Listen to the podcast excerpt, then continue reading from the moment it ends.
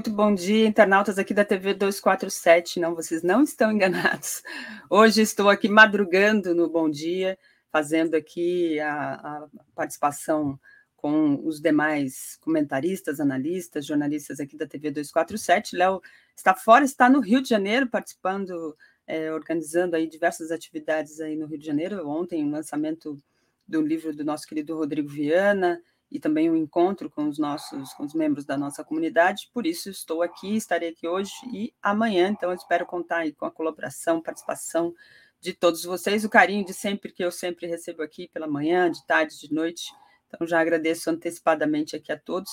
Vou pedindo para você já chegando dando seu like aqui na nossa transmissão. Também, se você ainda não se tornou membro, não se inscreveu no nosso canal, se inscreva Aqui embaixo, sininho vermelhinho, você clica, ele vai ficar cinza, porque você se tornou, se inscreveu aqui no canal. Nós já estamos aí com mais de 900 mil inscritos, queremos chegar a um milhão. A meta aqui estabelecida pela própria comunidade é chegar a um milhão já agora em outubro, juntamente aí com o processo eleitoral.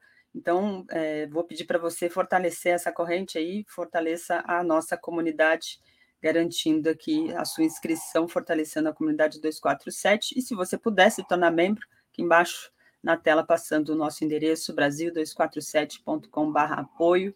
Lá você acessa esse, esse link, lá tem todos os perfis de assinatura para você colaborar, fortalecer aqui, que certamente vão caber no seu bolso. Hoje, quinta-feira, véspera de sexta, adoro sexta, para quem me acompanha aqui nos outros programas, sabe que eu sou fã de sexta-feira, adoro uma sexta, adoro um sábado à noite.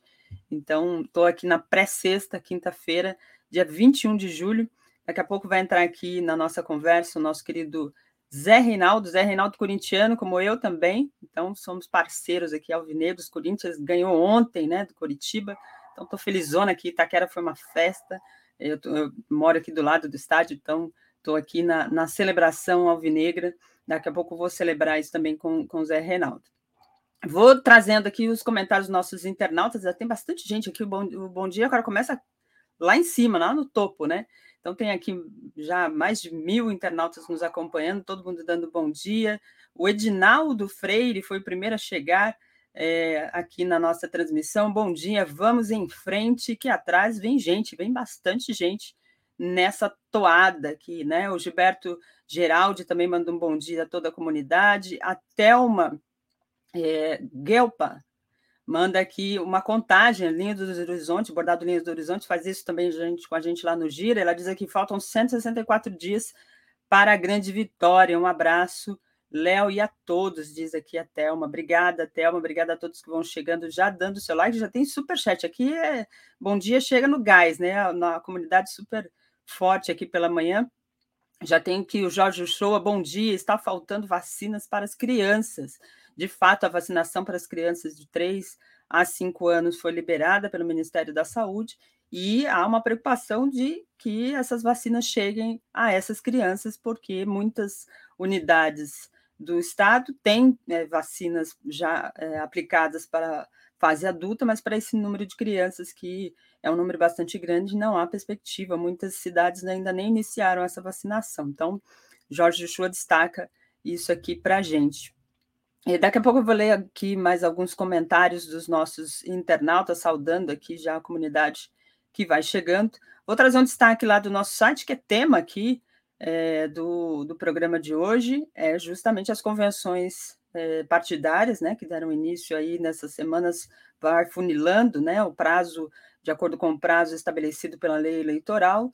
É, hoje, o Partido dos Trabalhadores oficializa, e o PSB, né, oficializam a chapa Lula-Alckmin.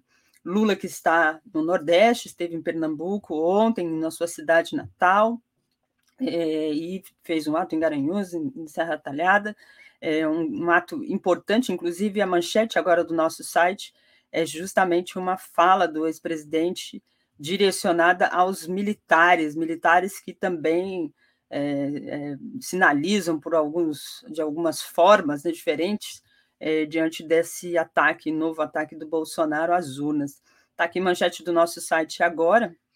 Ver se eu coloquei certo aqui, porque está bem. Eu abri um monte de janela e estou aqui na, na confusão. Mas vou colocar aqui na tela a matéria que publicamos lá no nosso site, tratando de uma fala do ex-presidente Lula, como eu disse, a esses militares, dando conta aqui de que é preciso é, garantir ao povo brasileiro é, um, um, caminho de cidadania, né, de plena cidadania e soberania. Está aqui mensagem do ex-presidente Lula. Ele disse ainda que o Brasil precisa de uma força militar é, de brasileiros nacionalistas que sabem que não há soberania se o povo não tiver emprego. E esse acho que é o principal é, é, preocupação do povo brasileiro, né? Ter emprego, ter cidadania, ter trabalho é uma, uma das portas de cidadania. Mas o presidente Lula também fala sobre a questão do papel do Estado, né? Não adianta ter é, um, um, país ter diversos instrumentos se o Estado não for presente para esse povo. E ele faz, ele faz essa fala justamente também falando sobre os desafios é, que o país tem economicamente. Né? Ele sabe que o país, ele tem dito isso repetidamente, né? que vai encontrar um governo, é, um Estado, aliás, destruído, né? desmontado por essas políticas desde aí do golpe de 2016 para cá. São, foram, foram feitas diversas ações que destruíram a estrutura do Estado e que ele é, sabe que é um momento difícil, que vai encontrar um país destruído, mas ele também está preparado, mais preparado para enfrentar esses desafios. É nessa toada que a gente vai fazer o programa de hoje. Vamos começar tratando sobre as questões internacionais. Vamos embarcar aqui o nosso querido é, Zé Reinaldo para a nossa conversa. O comentário de Zé Reinaldo. Bom dia, Zé. Tudo bem? Prazer estar aqui contigo. Bom dia, Daiane. O prazer é meu. Seja muito bem-vindo aqui ao nosso Bom Dia. Hoje e amanhã, né, você vai substituir o Léo. É uma alegria compartilhar com você esse espaço. Bom dia a toda a comunidade. alegria é toda minha. O Zé foi, foi um chefe meu, já foi meu chefe de redação, uhum. acordava cedo, continua acordando cedo, né, Zé? Três, quatro horas da manhã, o Zé está na, na labuta. Por isso, nós temos pautas, bastante pauta aqui sobre as questões internacionais. Mas vocês abrem aqui, ó, acompanho também o, o, o Bom Dia, vocês sempre abrem aqui com uma, uma efeméride, né? Uma data importante. O que, que dia 21 de julho tem de, de, de importante historicamente, Zé, que você nos traz? Muito bem, hoje é o aniversário natalício de um grande escritor estadunidense, Ernest Hemingway. Ele Opa. escreveu obras importantíssimas, algumas delas foram para o cinema, destaco Por Quem os Sinos Dobram, mas ele foi realmente um escritor de contos, de novelas, romances, nossa homenagem. A literatura americana tem muita gente boa. É uma, uma cultura bastante evoluída, né? E muita gente progressista. Não vamos pensar que nos Estados Unidos só há reacionarismo e imperialismo. Há uma, uma civilização pulsante também. E isso se expressou principalmente na literatura. Verdade, verdade. Bem lembrado. Velho Mar, né, Zé? O Velho Mar, Paris é uma festa, o sol também se levanta, porque uhum. os sinos dobram. E muitos contos. Ele escreveu as famosas short histories, short uhum. stories, né? Curtas histórias. É, enfim, é um escritor completo. Pena que morreu cedo, se matou, uhum. uhum. desgostoso com a vida, aos 62 anos, incompletos. Enfim, mas foi um personagem importante da cultura universal, eu diria. É verdade, continua presente aí na vida de muita gente. Para quem gosta de literatura e gosta de ler, certamente é um, é um dos livros é, de cabeceira importante para ter na, em casa e, e, e, ter lido. Zé, notícias do front, né? Aquela coisa. Da... Qual é a... Tem uma notícia que é destaque no nosso site sobre uma renúncia na Itália, é isso? Confere? Sim, o primeiro-ministro Mário Draghi é, renunciou. Ele já tinha sinalizado, já tinha pedido a renúncia há poucos dias. O presidente da República pediu para ele segurar, que ele não saísse do governo, porque ele não quer é, não queria antecipar as eleições que estavam programadas já para o ano de 2023, mas na última sessão do parlamento, ontem, ele tentou um voto de confiança. É, muitos, muito poucos é, deputados e senadores apareceram, e na base de sustentação dele houve um racha. Muitos senadores da sua própria base nem compareceram à sessão, então, na sessão, ele teve maioria, mas uma, uma maioria que evidenciou a fragilidade e a divisão é, irrevogável já da coalizão. Então, ele reafirmou a renúncia e, dessa vez, o presidente Mattarella acolheu a renúncia dele e tudo indica que vai convocar eleições aí para este ano ainda. É, mais uma crise política na Itália, fruto de um ambiente também de crise social e crise econômica. É, as perspectivas não são as melhores, apesar de que o, o Draghi não era um, um, tipo progressista, ao contrário, neoliberal e ligado à, à finança internacional, mas a correlação de forças na Itália hoje é muito precária. Então, não há uma perspectiva assim de uma força progressista é, formar maioria no parlamento.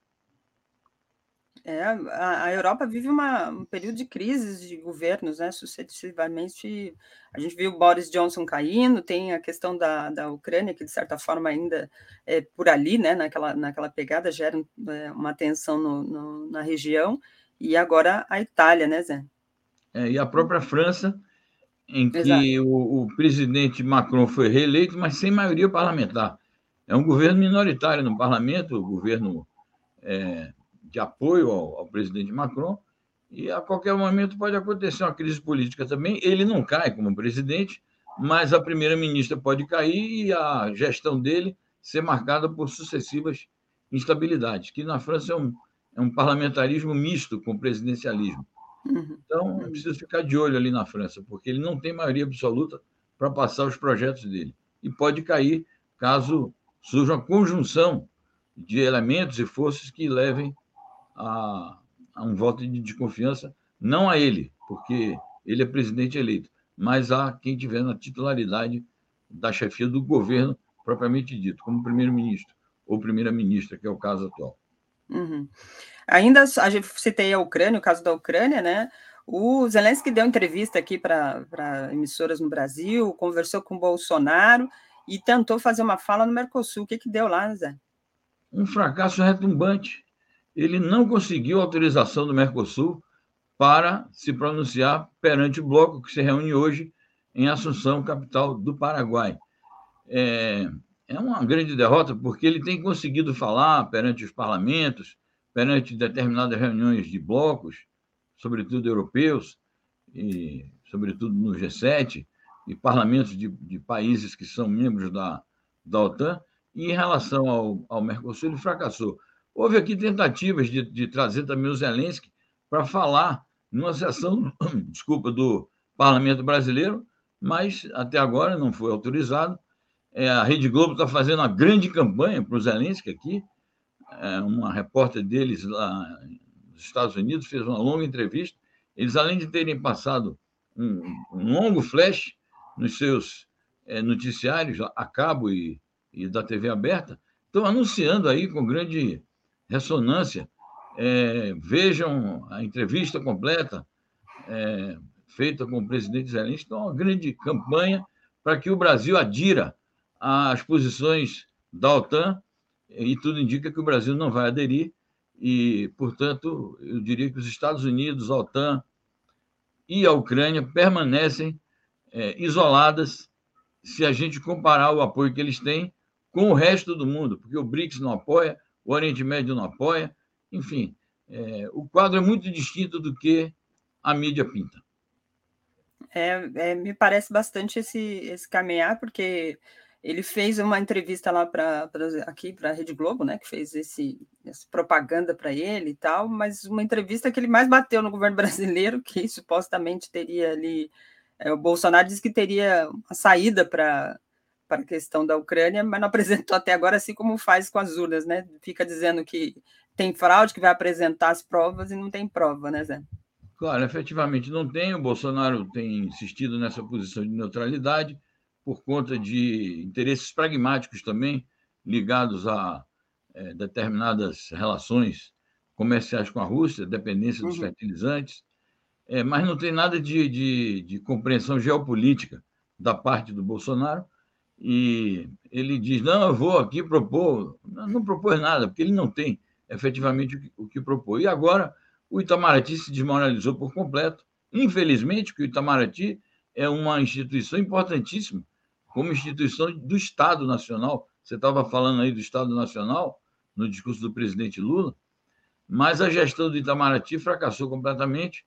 Parecia que o Carlos França estaria tentando mudar a imagem do Itamaraty, mas com essa reunião é, do Bolsonaro com os embaixadores, ele perdeu todo o crédito e o Itamaraty ficou em posição muito subalterna na, é, no quadro diplomático internacional. Uma vergonha né, para o Itamaraty, com a história do Itamaraty, né, o papel que o Itamaraty cumpri, cumpriu ao longo da sua história né, no mundo.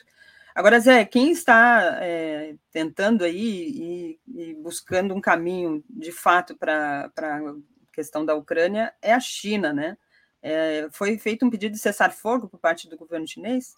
É, na verdade, foi uma declaração do embaixador da China nos Estados Unidos, ele uhum. participou de uma atividade lá e fez essa afirmação que corresponde ao que as autoridades máximas do Estado chinês e do governo chinês têm dito.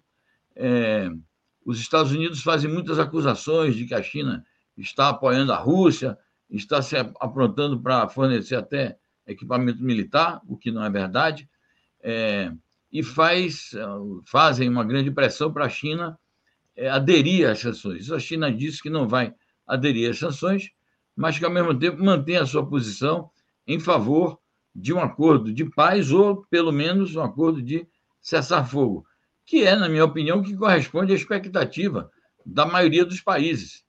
É, ao mesmo tempo, naturalmente, que a China não está de acordo com a posição da OTAN e dos Estados Unidos de atiçar o fogo ali, seja por meio de sanções, seja por meio de fornecimento de armas à Ucrânia. Então, uma posição coerente e válida essa que o embaixador da China em Washington expressou. Uhum. Agora, Zé, nessa questão da, da Ucrânia, é claro que a, a, situação de conflito continua diferente no início ali, mas continua, a gente acompanha é, notícias sobre, sobre isso. A Rússia não tirou ainda, pelo menos desde o início que eu tenho acompanhado aqui, a sua disponibilidade do diálogo. O que está faltando? Qual é o impasse nessa questão do, do, do da Ucrânia, hein? É, primeiramente, é importante de enfatizar isso que você disse. A Rússia reafirmou, tem reafirmado constantemente, a sua disponibilidade total para conversar com a Ucrânia e chegar a um acordo. O que tem impedido é a posição demissionista da Ucrânia em relação e negacionista em relação ao diálogo. O último diálogo que houve foi no dia 29 de março, em Istambul, patrocinado pelo governo da Turquia, o presidente Erdogan, e desde então não houve mais conversações, pelo menos públicas. Se tem havido secretas, nós não sabemos. É, nos parece que essa posição intransigente do Zelensky de dizer que não negocia corresponde a algum nível de pressão que ele vem sofrendo das potências ocidentais, sobretudo aquelas que fazem parte da OTAN, é, no sentido de que eles acham que não deve negociar numa posição de derrotado. Mas não há possibilidade da Ucrânia vencer esse, esse conflito. Ontem, o ministro das Relações Exteriores da, da Ucrânia, o Dmitry Kuleba, ele fez uma declaração completamente irrealista.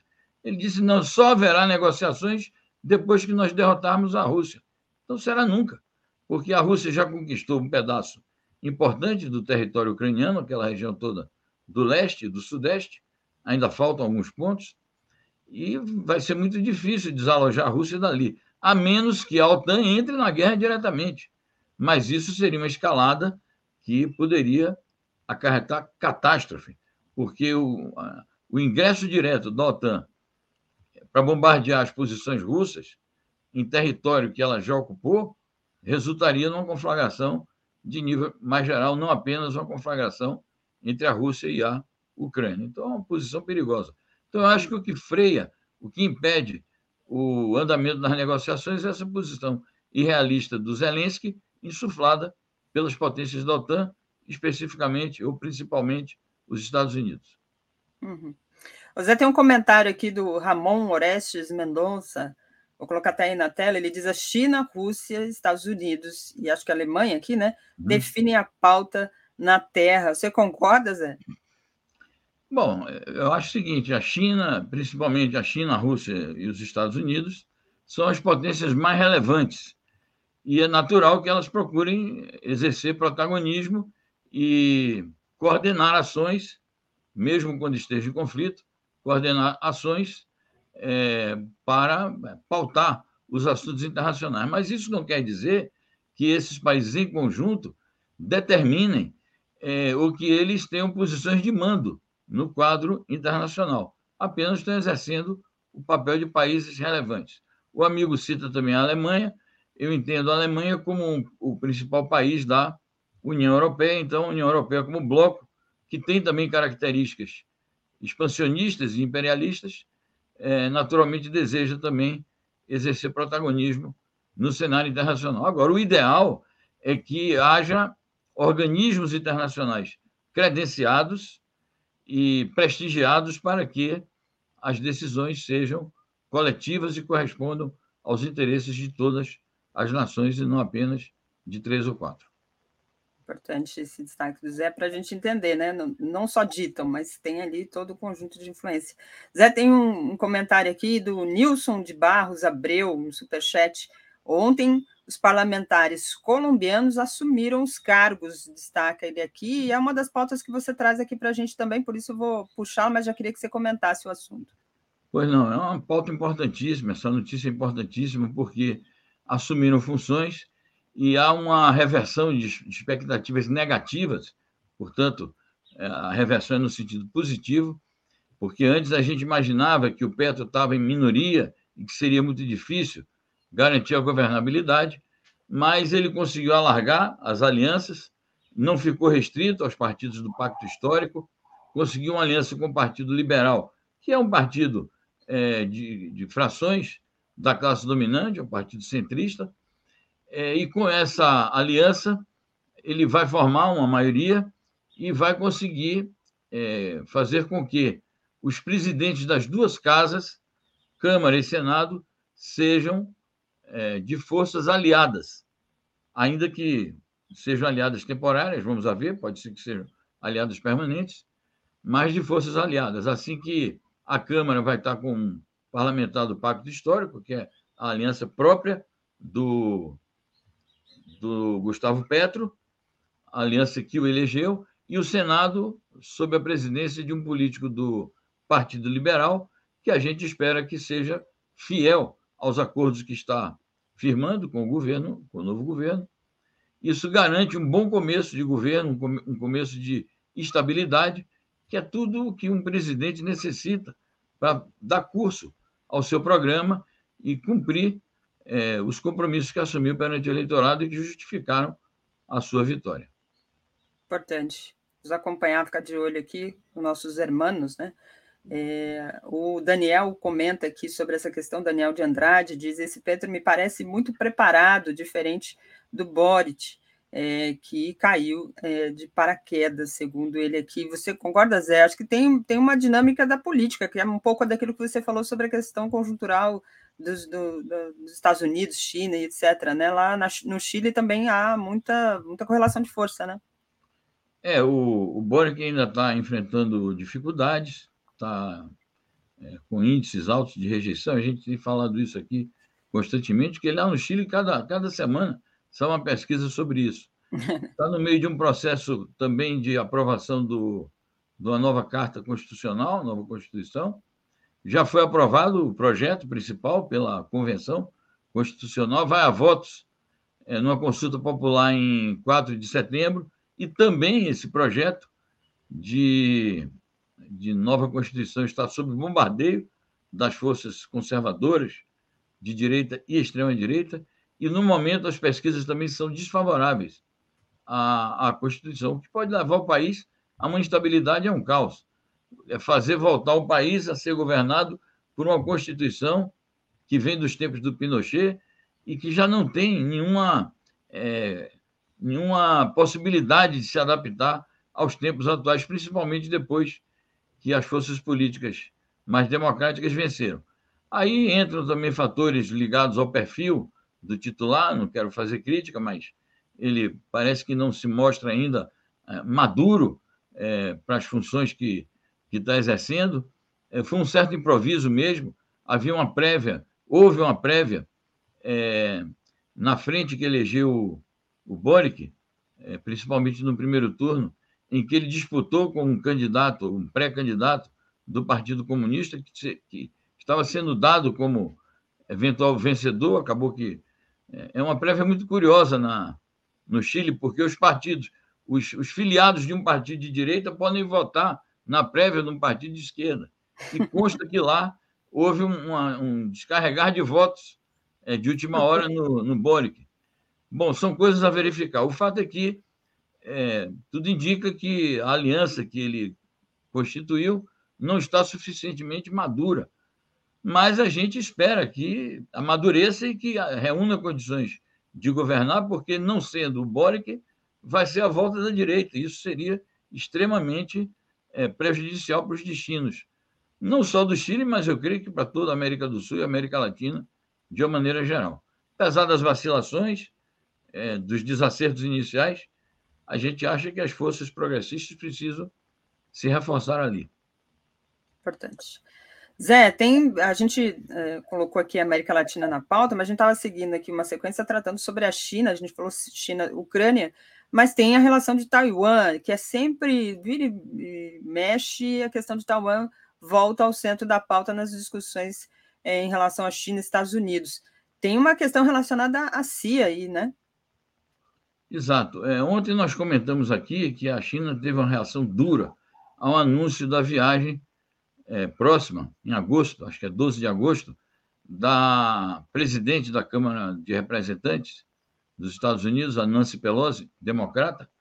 É, ela anunciou a viagem a Taiwan e a China reagiu duramente porque é, há protocolos assinados entre os Estados Unidos e a China de que autoridades constituídas dos Estados Unidos não devem fazer visitas oficiais a Taiwan, porque Taiwan não é um país independente. Taiwan faz parte da é, soberania estatal da República Popular da China. Segundo o princípio que a China defende, de que no mundo existe apenas uma China. Então, quando vai uma autoridade desse porte a Taiwan, isso é uma violação dos tratados bilaterais assinados e é uma, uma incitação ao separatismo em Taiwan. No dia seguinte, portanto, a declaração chinesa de que não aceitava essa visita, vem um diretor da CIA para dizer o seguinte: é, tudo indica que nós, é, nós temos elementos de inteligência, informações de inteligência, na verdade, de espionagem, de que durante a década, em algum momento, a China vai atacar Taiwan. É uma forma de. É, é uma nova provocação, porque Taiwan pertence à China, não é porque a China atacar Taiwan. Agora, a China invoca o direito de tomar medidas enérgicas caso haja uma proclamação formal de independência e de separatismo dessa que a China considera a sua província rebelde. Isso é diferente de um ataque agressivo. Então, é mais uma provocação que os Estados Unidos fazem ao grande país oriental socialista. É, está dentro desse ambiente que costumeiramente os Estados Unidos é, incitam, né? Nilson de Barros abriu aqui no Superchat diz ontem os parlamentares colombianos. Ah, essa eu tinha lido, perdão. Aqui o Sérgio Alves. Zé Reinaldo, fala aí que hoje é aniversário de 120 anos do meu Fluminense. Glória eterna. diz aqui. Aí eu comecei engatando nesse assunto futebolístico, aí aparece aqui o Sérgio Alves pedindo para comentar. Não sei se, se, o, se o Zé tem opinião sobre o Fluminense, sei que ele é corintiano, né? Não, eu dou meus parabéns a, a, ao Tricolor Pó de Arroz que não tem nada de discriminatório. Pode arroz é porque eles, no começo do século, o único time que permitia é, jogar, negros jogarem bola, Exato. era o Vasco da Gama, não era o Flamengo. O Flamengo proibia, o Fluminense também. Então, uma parte da torcida, os, os negros e os jogadores que pretendiam jogar, tinham que passar pó de arroz na cara para disfarçar, os negros, né? Para disfarçar, para fazer de conta que eram brancos. Então, por isso que pegou o. Pó de arroz o pó de arroz como apelido do, da torcida tricolor, mas nossas homenagens ao aniversário do Fluminense Futebol Clube. É isso aí, tricolor. O Paulo César Oliveira diz Lula presidente, deputados federais, 13 senadores, ou na base do governo Lula, destaca ele aqui, celebrando esse, esse momento aqui do nosso, do nosso processo eleitoral. O Anthony é, Kudsi, acho que é assim que pronuncia, diz: ontem na ABI foi sensacional. É, vou aproveitar esse gancho aqui do Anthony e dizer que o Léo está acompanhando aqui nossa transmissão ele não pôde fazer o programa hoje justamente por conta da questão de, de, conectividade e tal, fazer a transmissão aqui, segurar durante uma hora ou mais, às vezes é mais complicado, precisa ter uma internet estável, mas ele disse, é, mandou mensagem aqui dizendo, olha, avisa aí que agradece a participação de todos que foram aí no, no evento lá na BI, e que o evento foi um sucesso total, e aí o Anthony aqui confirma essa informação, é, ele disse, como eu disse, está acompanhando, mas sem conexão para transmitir. Destacou aqui o Léo no, no, meu, no meu, na minha conversa aqui no WhatsApp, então já reforço aqui o agradecimento.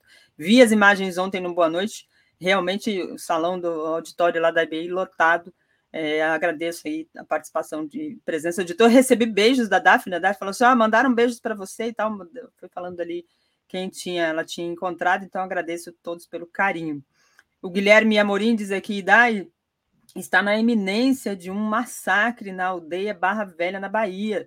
Estão cercados por capatazes. Por favor, ajude a denunciar. Dê espaço para para o Cacica falar. Ela, ele, ele bota aqui. Guilherme, eu não tenho contato, mas certamente sempre terá espaço. Se você puder mandar é, algum contato de alguém aí, ou a gente vai tentar fazer aqui algum, algum contato com uma fonte de lá para a gente é, informar mais sobre o assunto, fazer essa denúncia que você está nos falando contato arroba brasil247.com.br. Vou tentar, na hora que eu sair daqui da transmissão, ir atrás dessa informação. Obrigada aqui pela força. O Luiz Benevides também manda um carinho aqui comigo, mandando um bom dia. Beijos, Luiz. Você é sempre muito, muito gentil. Adoro você. A Serviana diz: bom dia. O chuchu tem, tem o gosto do tempero que colocamos nele. Destaca aqui o A Serviana. O Jairo Costa diz: na dedicatória do livro do Atushi, de jornalista a YouTube, está a essência do sucesso da TV 247, com quase um milhão de inscritos. Likes, likes, likes. Obrigada, Jairo. Obrigada aqui pelo carinho. Zé, para finalizar aqui, tem uma notícia sobre a questão do Irã também, né? É, sobre a questão do, do, programa nuclear, que sempre vira e mexe a, a imprensa, sempre fala desse programa nuclear para colocar ali é, uma pecha de que essa é uma ameaça. Queria que você comentasse com a gente aqui antes de se despedir. É, é curioso que é mais uma notícia também proveniente da CIA, mas dessa vez é algo que depõe contra eles, porque eles dizem o seguinte: admitem que o Irã realmente não está, e faz tempo que o Irã não está é, fabricando, nem pretendendo fabricar armas nucleares, que é a acusação que os Estados Unidos fazem. Então ele diz: a acusação que nós fazíamos lá atrás era válida, mas, de fato, o Irã não está mais atrás de, de fabricar uma arma nuclear. O Irã nega que sempre, é, ele diz que sempre esteve é, sem esse propósito. Mas eu acho que é uma derrota para os Estados Unidos admitirem que, que o Irã não pretende a arma nuclear e, portanto, não há justificativas para o Biden não retornar ao acordo que o Obama assinou e do qual o Trump se afastou, e o Biden está é, fazendo negaças para voltar porque quer impor ao Irã exigências adicionais. O Irã diz: não, basta se ater às exigências do acordo que nós firmamos com todo o Conselho de Segurança das Nações Unidas na gestão do presidente Obama. Então, eu acho que o Biden devia levar em conta, então, a opinião do seu espião aí, diretor pois é. da CIA. Pois é, e esse assunto vai ganhar uma notinha, certamente, na, na editoria de internacional, bem pequenininha dos grandes jornais, né, Zé? Não é, nunca é destaque. Exato. Obrigada, Zé. Até amanhã. Até amanhã, cedo aqui de novo, fazendo aqui o, o, bom dia. Beijo, obrigada. Obrigado, até amanhã e bom programa a todos. Um abraço. Valeu, vamos, vamos trazer aqui o, o, Alex e o Paulo. Tá bom. Alex Sonic e Paulo Moreira Leite. Opa. Cadê o Alex? Eu apertei e não entrou. Hum. Bom dia, Alex e Paulo. Que bom estar aqui bom com dia. vocês. Estava com saudade aqui de fazer pauta com vocês. Com emoção ou sem emoção, estou aqui, né? bom dia, Alex, tudo bem? Bom dia, bom dia, Daiane, bem-vinda. Bom dia, bom dia, Paulo, bom dia a todo mundo. Bom dia, Paulo. Bom dia, bom dia a todos, bom dia a todo mundo, bom dia, Alex, bom dia, nossos queridos membros da TV 247. Legal, obrigada a todos que estão chegando por aqui. Já vou reforçando para você, dê o seu like aqui para a gente. Tem um monte de gente que eu acompanho aqui durante o dia. A Mari Lula Segatti sempre está por aqui, está lá no Giro, está no Boa Noite. O pessoal acompanha a nossa grade por completo. Beijo a todos aqui, obrigada pela participação. Paulo, essas repercussões ainda do. Ontem, muita gente falou do, do dia das notas, né? Foi o dia da nota de repúdio é, como consequência aí da, da, conduta, da postura do Bolsonaro. Outros analistas apontando um tiro no pé, é, dizendo que o Bolsonaro não conseguiu o efeito que queria. Outros dizendo que esse efeito que ele queria era esse que se chegou mesmo. É, não havia aí outra, outra intenção senão causar um tumulto. É, o fato é que gerou mobilizações, gerou uma reação da sociedade, uma reação importante, Queria que você comentasse, porque há um movimento aí de juristas e empresários, né? Numa, numa toada aí da, da Fiesp, que está sob novo comando, saiu o SCAF, que depois de ficar anos, e o SCAF, é sempre bom lembrar, foi que comandou as manifestações ali dos patos, né? Ele que dirigiu ah, aquelas mobilizações junto com a MBL e outros pelo impeachment, que junto com Michel Temer deram um golpe aí no governo da ex-presidenta Dilma, a, a Fiesp está sob, novo, sob nova direção. Queria que você falasse um pouco disso, como é que você vê essa movimentação, Paulo? Olha, de fato, aquele pronunciamento grotesco do Bolsonaro para os diplomatas gerou notas de repúdio, cartas de protesto, mas não só isso. A notícia mais importante está hoje aqui no estado de São Paulo, falando de uma articulação de juristas e empresários em defesa do sistema eleitoral e em vez de fazerem notas, eles vão fazer aquilo que realmente é uma atitude importante: convocar um ato público no Largo de São Francisco, um marco tradicional das lutas democráticas no país, no qual, vejam só, no qual o ministro Celso de Mello, ex-ministro do Supremo, e uma grande referência do liberalismo uh, uh, democrático no país, deve ler um pronunciamento. Uh, ou seja, há uma mudança na, na qualidade, né? é um salto de qualidade no descontentamento de setores da elite brasileira com o bolsonarismo.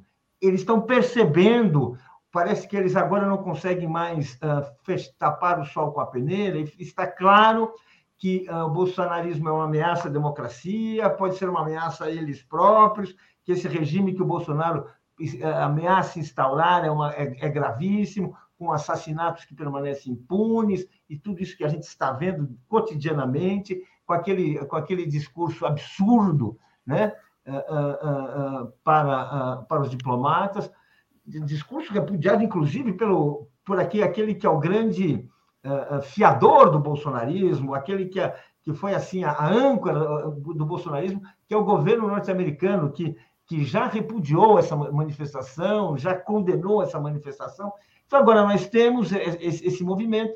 A ideia é fazer uma manifestação no Largo de São Francisco, repetindo, isso é um dado importante, é um dado, uma referência importante, repetindo o protesto que ali ocorreu em 1977, que era um ano da. Uh, uh, uh, o país vivia sob uma ditadura, foi um ano de grandes lutas de estudantes, de bancários, de trabalhadores, eh, de funcionários públicos contra a ditadura, e teve um marco em 1977, que foi um dia no qual o Goffredo da Silva Teles, um dos grandes juristas brasileiros, leu uma carta manifesto. Foi uma, uma cena emocionante.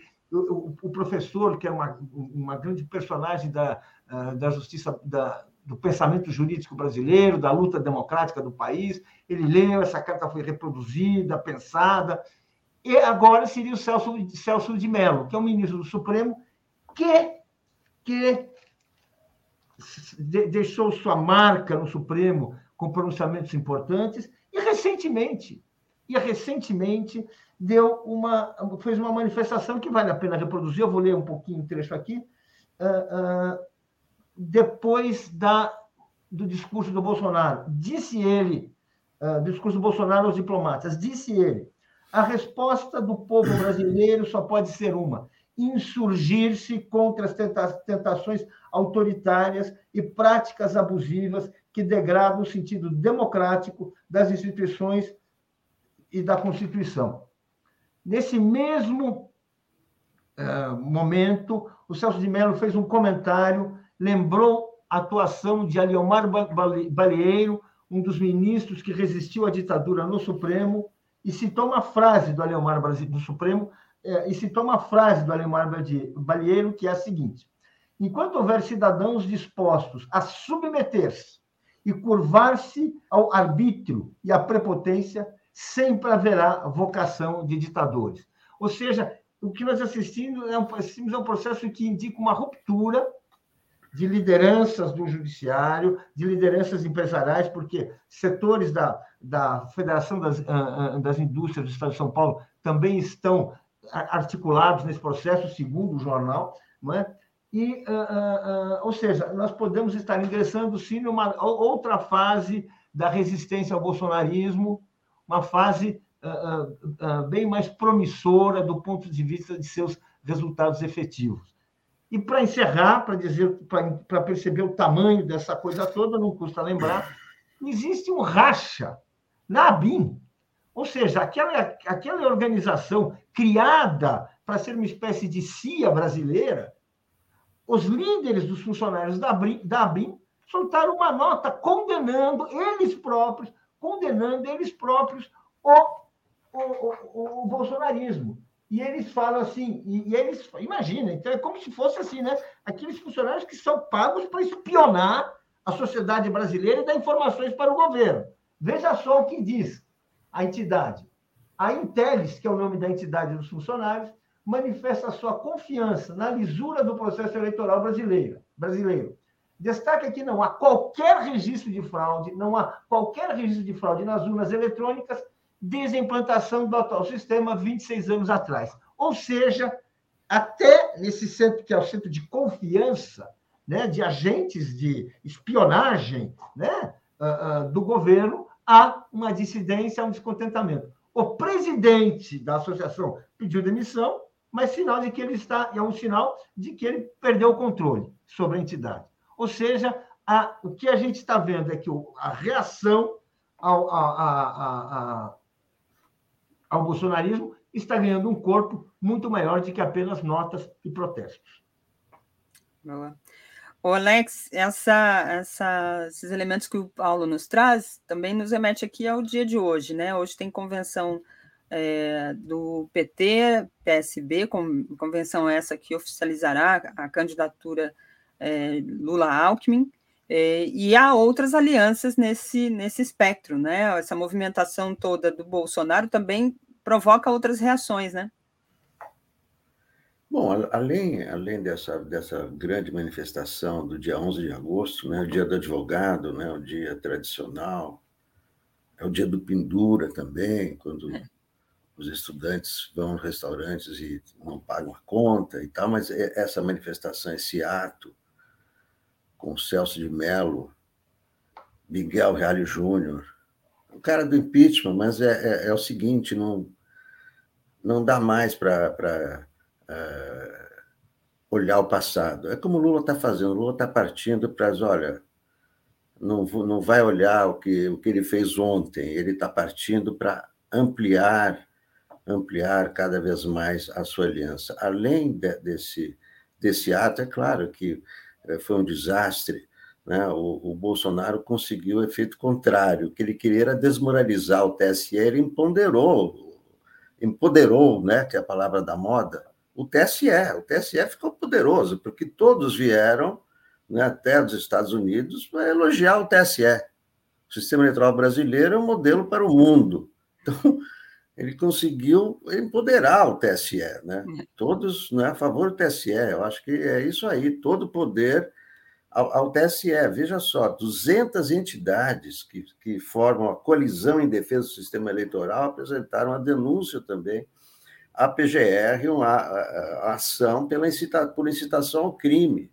Né? É apenas uma das, das ações, quer dizer, é, tanto Aras como, como Lira, né, que estão é, então, são os prevaricadores da República, né? estão marcados pela sociedade como os prevaricadores da República, porque são os dois pilares que sustentam Bolsonaro que é, blindam, não deixam que, que, é, que as ações é, prosperem, né? mas a, a, pressão a pressão sobre eles vai aumentar, porque toda a disposição, a maioria do Estado brasileiro quer votar, acredita nas urnas, o, o, é, quem vai ser eleito será empossado, e tudo indica, dizem as pesquisas, que será esse do, da, da convenção marcada para hoje, né, no, no, Hotel Jaraguá, um hotel que já foi muito famoso, não era frequentado pelos presidentes da República, né, que fica no prédio do,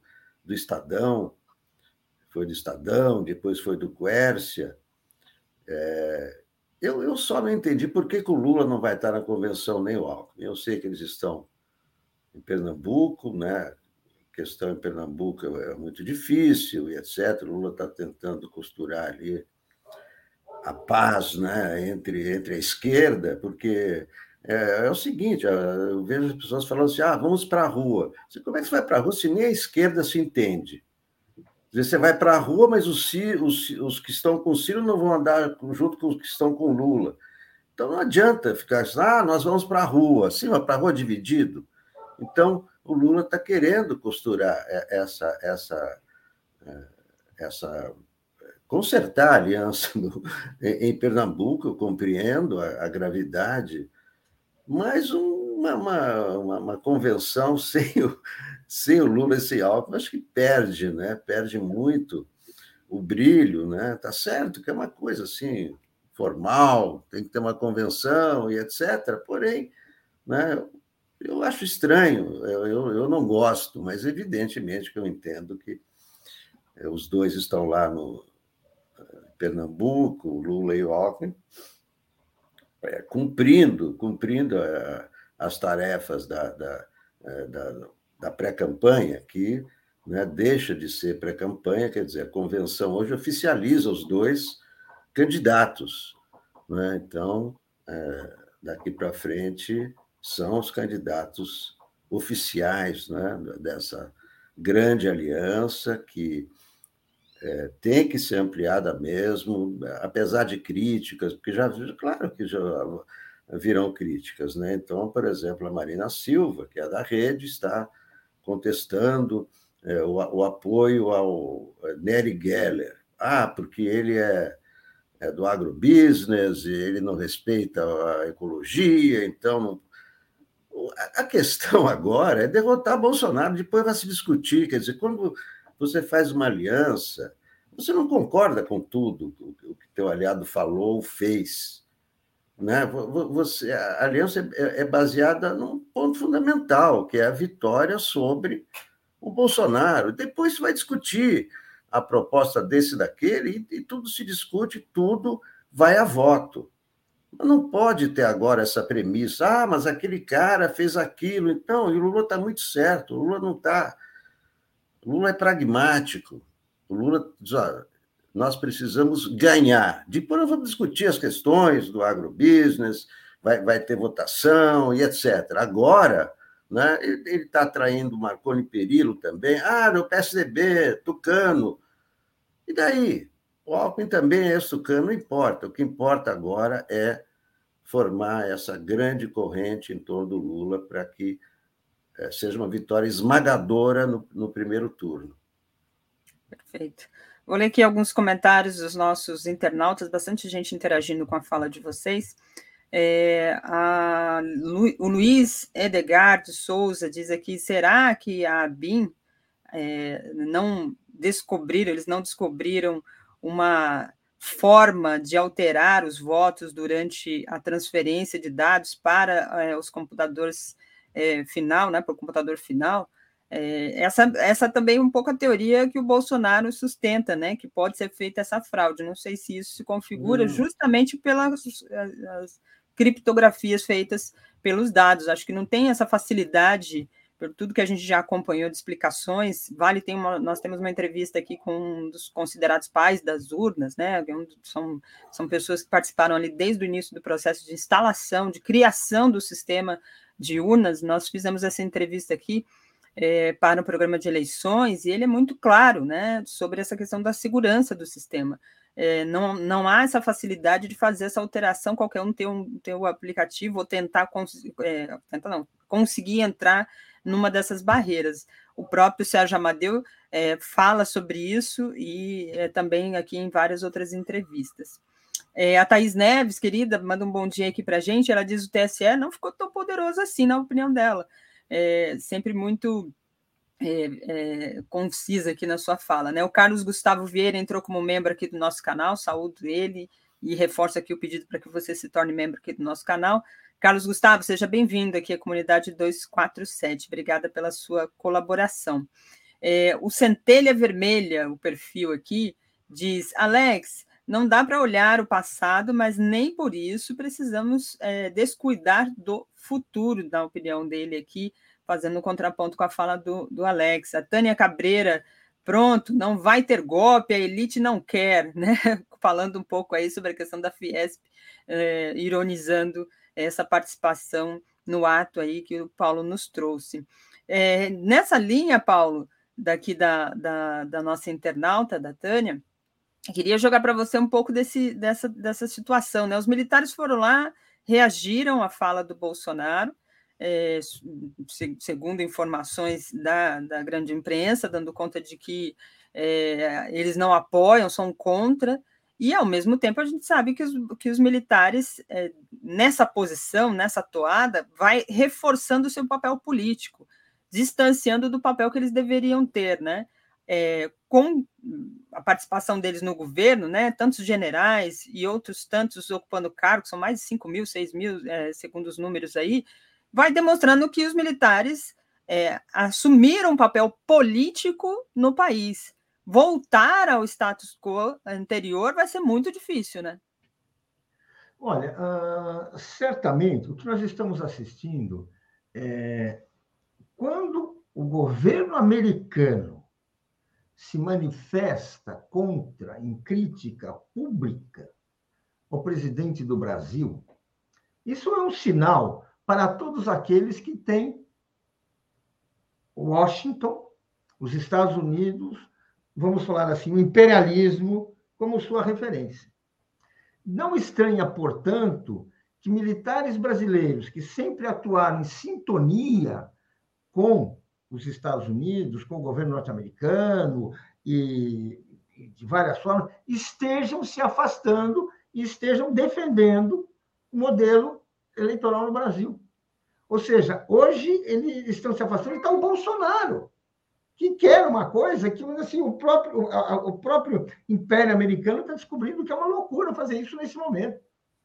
Então, assim, então essa é, eu acho que isso, isso a gente precisa entender. Isso dá para, faz com que a gente possa entender que um setor do, da, das suas armadas está indiferente ao Bolsonaro, aparentemente, está se manifestando, não sabemos o grau disso, a profundidade disso, mas a, a informação é essa, a informação que existe é essa, uh, uh, de que o, o Bolsonaro uh, extrapolou, foi além do que ele poderia, além do que a relação de forças permite, enfim.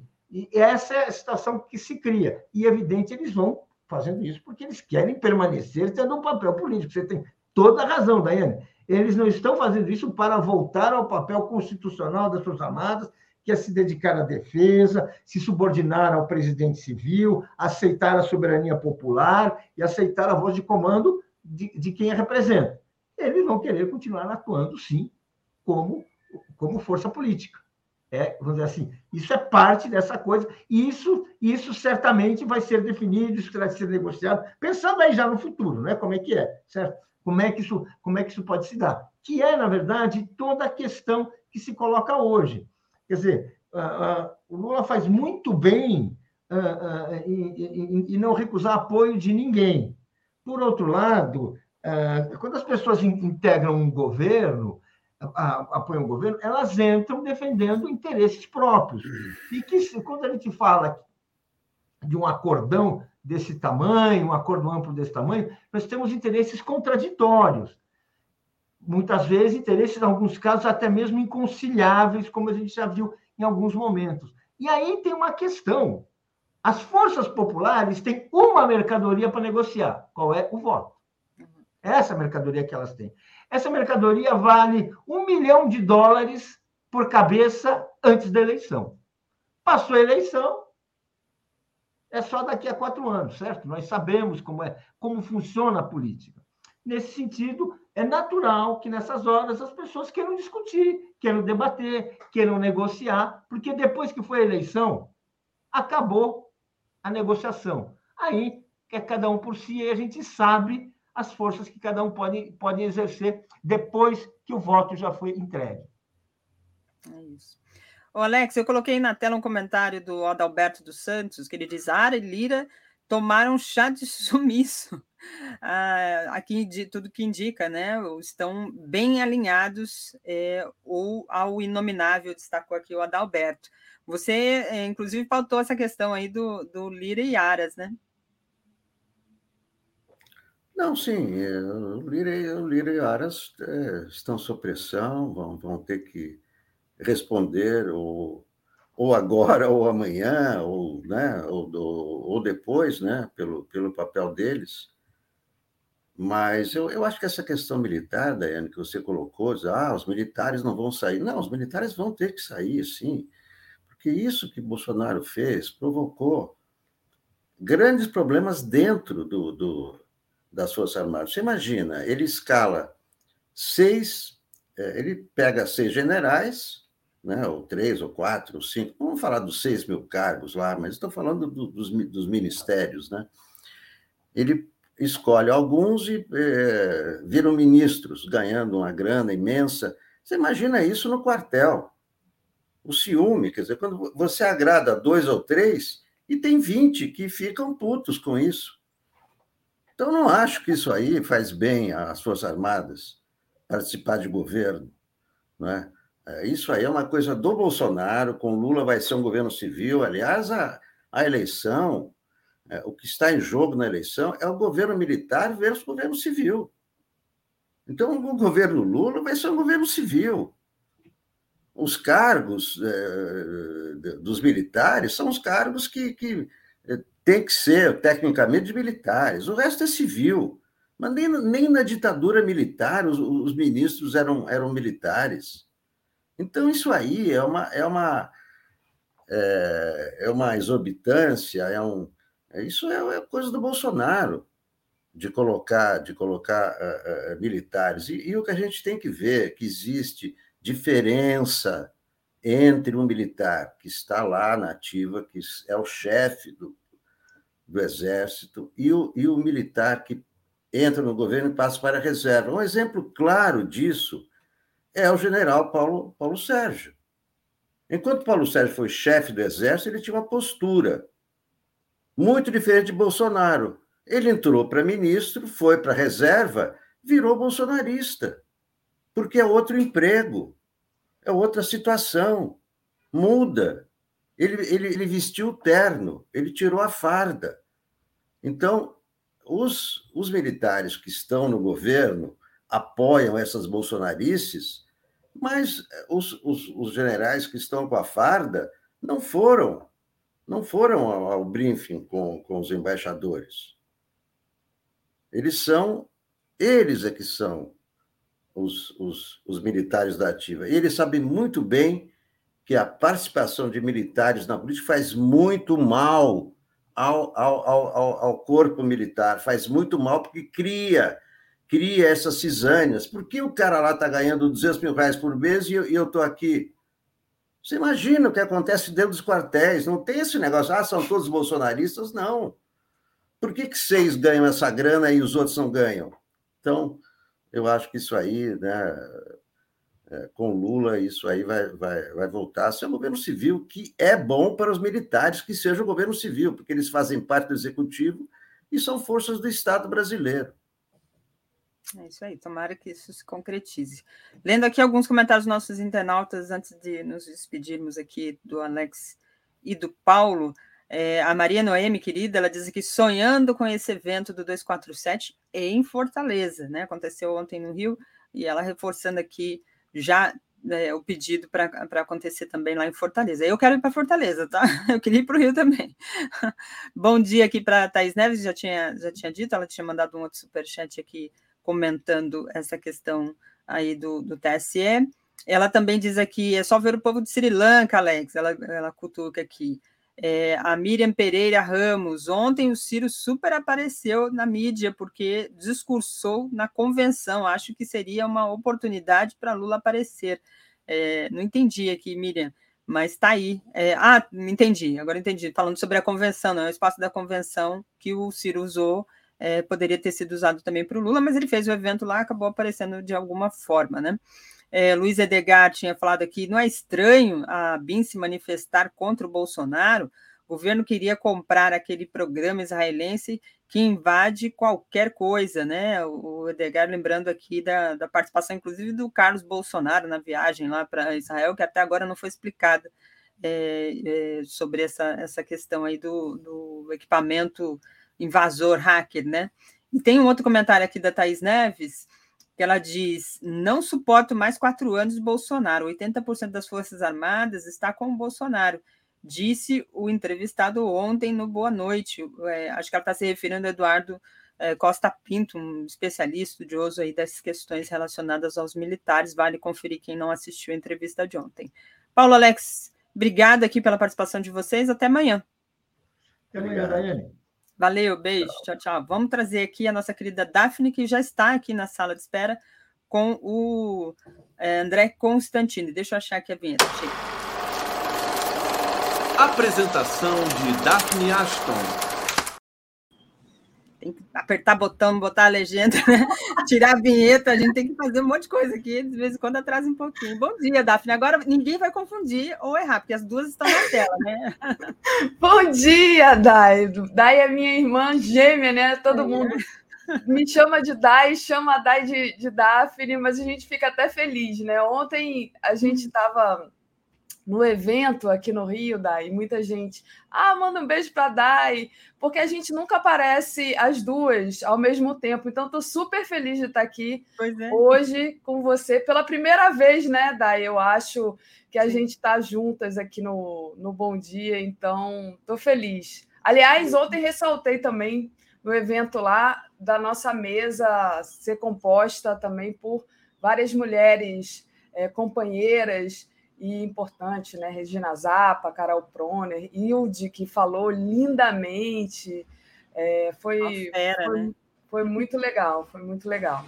Só jornalistas, é férias com grande é, bagagem histórica. Eu, eu, nas suas férias, cobri, que também tive a honra de, de cobrir as suas férias aqui, fazendo com a Tereza, né? Aquela uma hora com a Tereza é aula, porque você vai afinando a cabeça ali durante o dia para as outras é, pautas. O André, que está aqui na sala, também fez é, é, coro comigo aqui em várias questões, inclu, in, in, relacionando inclusive a isso, Daphne. A gente está falando da questão da mulher, né? A gente teve ontem um procurador. É, bom, é, é, a gente ri porque tá difícil não. É de não nervoso, rir. né? Tem que é, é uma mistura, né? O, o, cara diz que o feminismo é uma doença que vai virar CID, né? Vai virar aquela. O CID é uma classificação que se dá para doenças é, já protocoladas uhum. em que você estabelece ali alguns, algumas normas, alguns procedimentos. E ele diz que o FEM, ele, ele está na Procuradoria-Geral da República, né? É, diz isso numa conversa, não, não é conversa de boteco, porque não vai dar para dizer que é uma conversa de boteco, diz isso no e-mail é, oficial, numa conversa com outras procuradoras é, diz que o, o, o, sexo é um dever da mulher, né? E que se ela, ela está nessa dívida, justifica a traição do homem. Isso está no Ministério Público. É um cidadão que deveria defender os direitos dos, das pessoas, do cidadão, inclusive das mulheres. É, e ele tem esse tipo de pensamento. Aí eu fico me perguntando: o cara estuda cinco anos, se prepara para fazer o, o concurso, para entrar na, na procuradoria, na promotoria, seja lá qual for é, com esse tipo de pensamento. Eu estudei cinco anos de direito e era absurdo as coisas que eu escutava em sala de aula, às vezes de professores e de alunos. Então, nós precisamos rever todo o nosso, nosso status quo, né? Não é só os militares que são problemáticos, não, né? Não. É, tá difícil, né, Dai? Tá difícil, é uma luta diária. Eu acho que é uma luta que a gente trava aqui. A gente, ontem eu estava falando disso é, não é só resistência, né? Agora é tentar reconstruir o Brasil e limpar um pouco também, melhorar esse tipo de discurso, né? que está permeando aqui esse Brasil que a gente está vivendo atualmente. A gente tem muito trabalho pela frente, Dai. Deixa eu mandar um beijo aqui para Andréia Matos, que diz assim: olha, uma alegria política estar com vocês do 247 no Rio, uma força democrática. E o de comemorar Brizola foi tudo. Muito bom te abraçar, Daphne. Muito bom te abraçar também, André. Aliás, André, que hoje de manhã já me mandou uma foto nossa muito linda que a gente tirou ontem. Então, um beijão para você. Foi muito legal ontem é, a fala da Hilde, lembrando do Brizola e, e como assim o, a gente que está aqui, né, Daí, eu espero que você possa vir aqui logo e a gente se encontrar aqui no Rio também. É, como o Rio foi destruído, né? Principalmente, daqui a pouco o André também pode falar disso, né? Por essa ação da Lava Jato, o golpe pegou fundo no Rio de Janeiro. Mas Andréia, é, que é da CUT, é uma pessoa que está também resistindo, reconstruindo. Acho muito importante essa energia da gente agora, essa força de, de tirar esse tipo de discurso que você traz aí, né? Dessas pessoas que acham que podem falar isso em qualquer espaço e normalizar né, esse tipo de discurso. Olha, o Gilberto Cruvinel aqui diz: agora acredito que Daphne e Daiane são a mesma pessoa. Boa, Gilberto. É muito bom, gente, porque às vezes eu estou aqui o pessoal bota a figurinha da Dai, né? Tipo, deve acontecer isso com você também, Dai. Muito, aqui agora há pouco tinha. Bom dia, Daphne, Paulo e Alex. Bom dia, Daphne e Zé Reinaldo. Mas eu nunca me incomodei, a Daphne também não, a gente achava que é legal, porque a gente, a gente é muito irmã de alma aqui, é. se entrosa, o nosso santo, como dizem no, no samba, né? O santo bateu, é Sempre. tudo em casa, a gente é super parceira, super se identifica, então é tudo dentro de casa. Vamos trazer aqui o, o André, eu fiquei hoje de manhã ouvindo as notícias, tem mais aquela, aquela velha história que eles falam de bala perdida, né? Que não é bala perdida, coisa nenhuma, uma criança de cinco anos, uma menina que tinha uma vida pela frente é, são vidas sendo ceifadas diariamente pela violência policial, né? Por, esse, por essas balas que não têm responsabilidade, mas têm endereço, não têm responsabilidade pela morte, né? Porque eles não, não, não respondem por, pelo assassinato, mas elas acontecem diariamente e, e ceifando vidas aí, principalmente da população mais pobre, da juventude negra, da mulher negra. Então, é, vamos trazer o Alex, o Alex ó, vamos trazer o André aqui para comentar isso. Bom programa, Daphne. Beijo. Obrigada, Dai. Tchau, tchau. Comentário de André Constantini. Oi, André. Bom dia.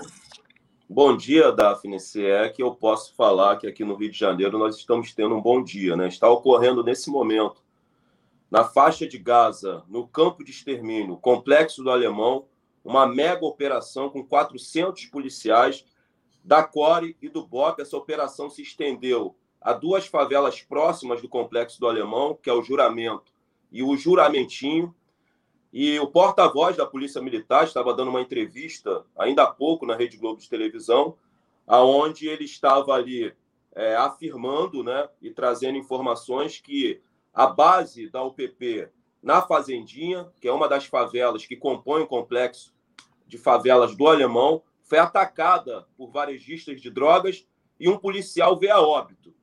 E deu-se início, desde a madrugada e logo pela manhã, essas operações que nós chamamos, Daphne, e classificamos de Operação Vingança. É importante fazer uma pontuação para os internautas que não moram no Rio de Janeiro, que não conhecem a nossa realidade, esse processo de mexicanização que vem tomando conta do estado do Rio de Janeiro.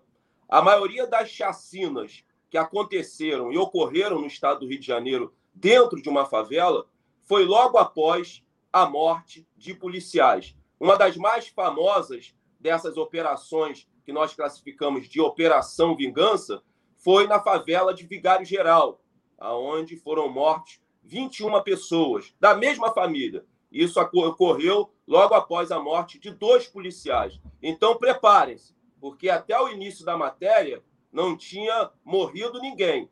Já próximo do final da matéria, né, o porta-voz é, geral da Polícia Militar é, trouxe a informação que dois varejistas foram mortos nessa operação e dois fuzis foram apreendidos. Preparem-se, porque pode estar acontecendo nesse momento, na faixa de Gaza, no campo de extermínio complexo do Alemão, mais uma chacina realizada pelo Estado burguês através do seu braço armado, a Polícia Militar e a Polícia Civil. Vamos aguardar o número de mortes dessa mais operação, de mais uma operação que nós classificamos de Operação Vingança. Então, deve estar ocorrendo nesse momento mais uma chacina aqui no estado do Rio de Janeiro, exercida e praticada pelo maldito Estado burguês e pela maldita força de repressão, o braço armado do Estado burguês, que é a Polícia Militar e a Polícia Civil, já que a operação com 400 homens, uma mega operação com dois helicópteros blindados,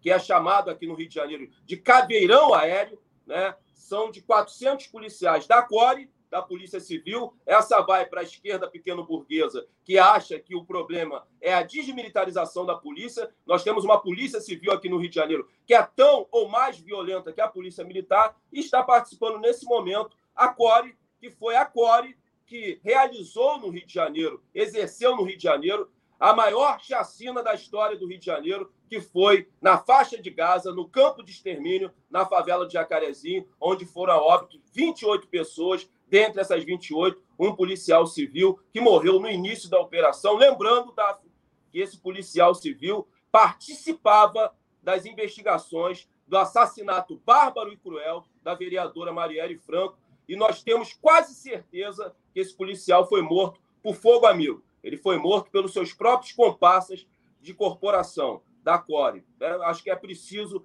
investigar a morte desse policial civil que se deu logo no início da operação, que resultou na maior chacina da história do Rio de Janeiro. E não é operação coisa nenhuma. Não é operação coisa nenhuma. Operação da polícia, que resulta na morte de 28 pessoas, o nome é chacina. Chacina praticada e exercida pelo Estado burguês, através do seu braço armado, a SS do Estado burguês, a Klan do Estado burguês, que é a Polícia Militar. Então, vamos aguardar eu estou aqui, Daphne, participando do programa e recebendo informações dos moradores que vivem lá é, no campo de extermínio, na faixa de Gaza, complexo do Alemão, tudo fechado. Né? As escolas aqui encontram-se de recesso, mas as UPAs fecharam, a clínica da família também, é, as clínicas da família também fecharam, né? porque essas operações enxuga-sangue, é, baseado na política de guerra às drogas, que é baseada no confronto, e essas operações de vingança sempre mexem diretamente na vida social dos favelados que vivem nesses campos de extermínio e nessas faixas de gás. O interessante, Daphne, é que é, o comando-geral da PM, né, que estava dando entrevista para a Rede Globo, ele falou o seguinte: para os moradores permanecerem em casa, né, não saiam das suas casas. Vocês podem estar correndo risco de morte. Agora eu te pergunto, Daphne, e o trabalhador e o operário que vivem nesses campos de extermínio, nessas faixas de Gaza, tem que vender a sua força de trabalho, hoje no Brasil, análogo à escravidão, depois da aprovação da reforma trabalhista né, na Câmara Federal, que retirou mais de 100 direitos trabalhistas do trabalhador. Vocês não é. sabem, mas muitos moradores que pertencem à classe operária e à classe trabalhadora, que vivem nesses territórios, perdem os seus empregos, Daphne, por causa dessas operações. Porque o patrão não quer saber patrão quer que ele chegue lá para comprar a força de trabalho dele barato, para explorar essa força de trabalho dele, hoje análogo à escravidão. Então, essa, é, esse foi o recado do porta-voz da Polícia Militar para os moradores do Complexo do Alemão, do juramento de, de juramentinho, permanecer em casa. Se o patrão vai te mandar embora, isso é problema de vocês, né? Porque a Polícia Militar está lá para matar varejista de drogas, matar todo mundo, executar todo mundo, que esse é o papel da SS do Estado burguês e da Ku Klux Klan do Estado burguês, que tem que acabar no Brasil. As polícias têm que acabar no Brasil. E fim de papo, sabe? A gente está cheio de saco cheio de conversinha fiada, da. A gente está de saco Eu... cheio. Estamos aí prestes a presenciar mais uma chacina. Vamos aguardar até o final da minha participação aqui. Vamos acompanhar, André. Eu vi imagens hoje de manhã é, do, do, das pessoas dentro de um ônibus, né, no meio do tiroteio, uma grávida com uma barriga enorme, assim, tipo, pra, já para nascer o neném, e ela abaixada ali, deitada no chão do ônibus. Um negócio assim horrível. Tem esse vídeo aí, tá rolando. Então, não vou passar aqui, mas. É a nossa fato, realidade, não é, Daphne? O Rio de Janeiro, né, há dois dias atrás, inclusive, é, mataram um rapaz na Lapa, né? É, me parece que foi um P2 que deu um tiro na cabeça de um, de um, de um rapaz que estava ali. E o rapaz está. Testemunhas dizem que ele estava desarmado. Então foi assim: tiro na cabeça, joelho aí, e não quis nem conversar, né? Porque, como diz você, são os corpos descartáveis, né? Que não pergunta, não tem direito a julgamento, não tem direito a nada. É para extermínio mesmo. O André São Lobão. Né, você, André. Peraí. O André Lobão disse assim: ó, helicóptero, granadas e tiros aqui no Superchat. Então, queria agradecer o André e a Rosângela Pinheiro, que esteve conosco ontem lá no, no nosso encontro aqui no Rio de Janeiro.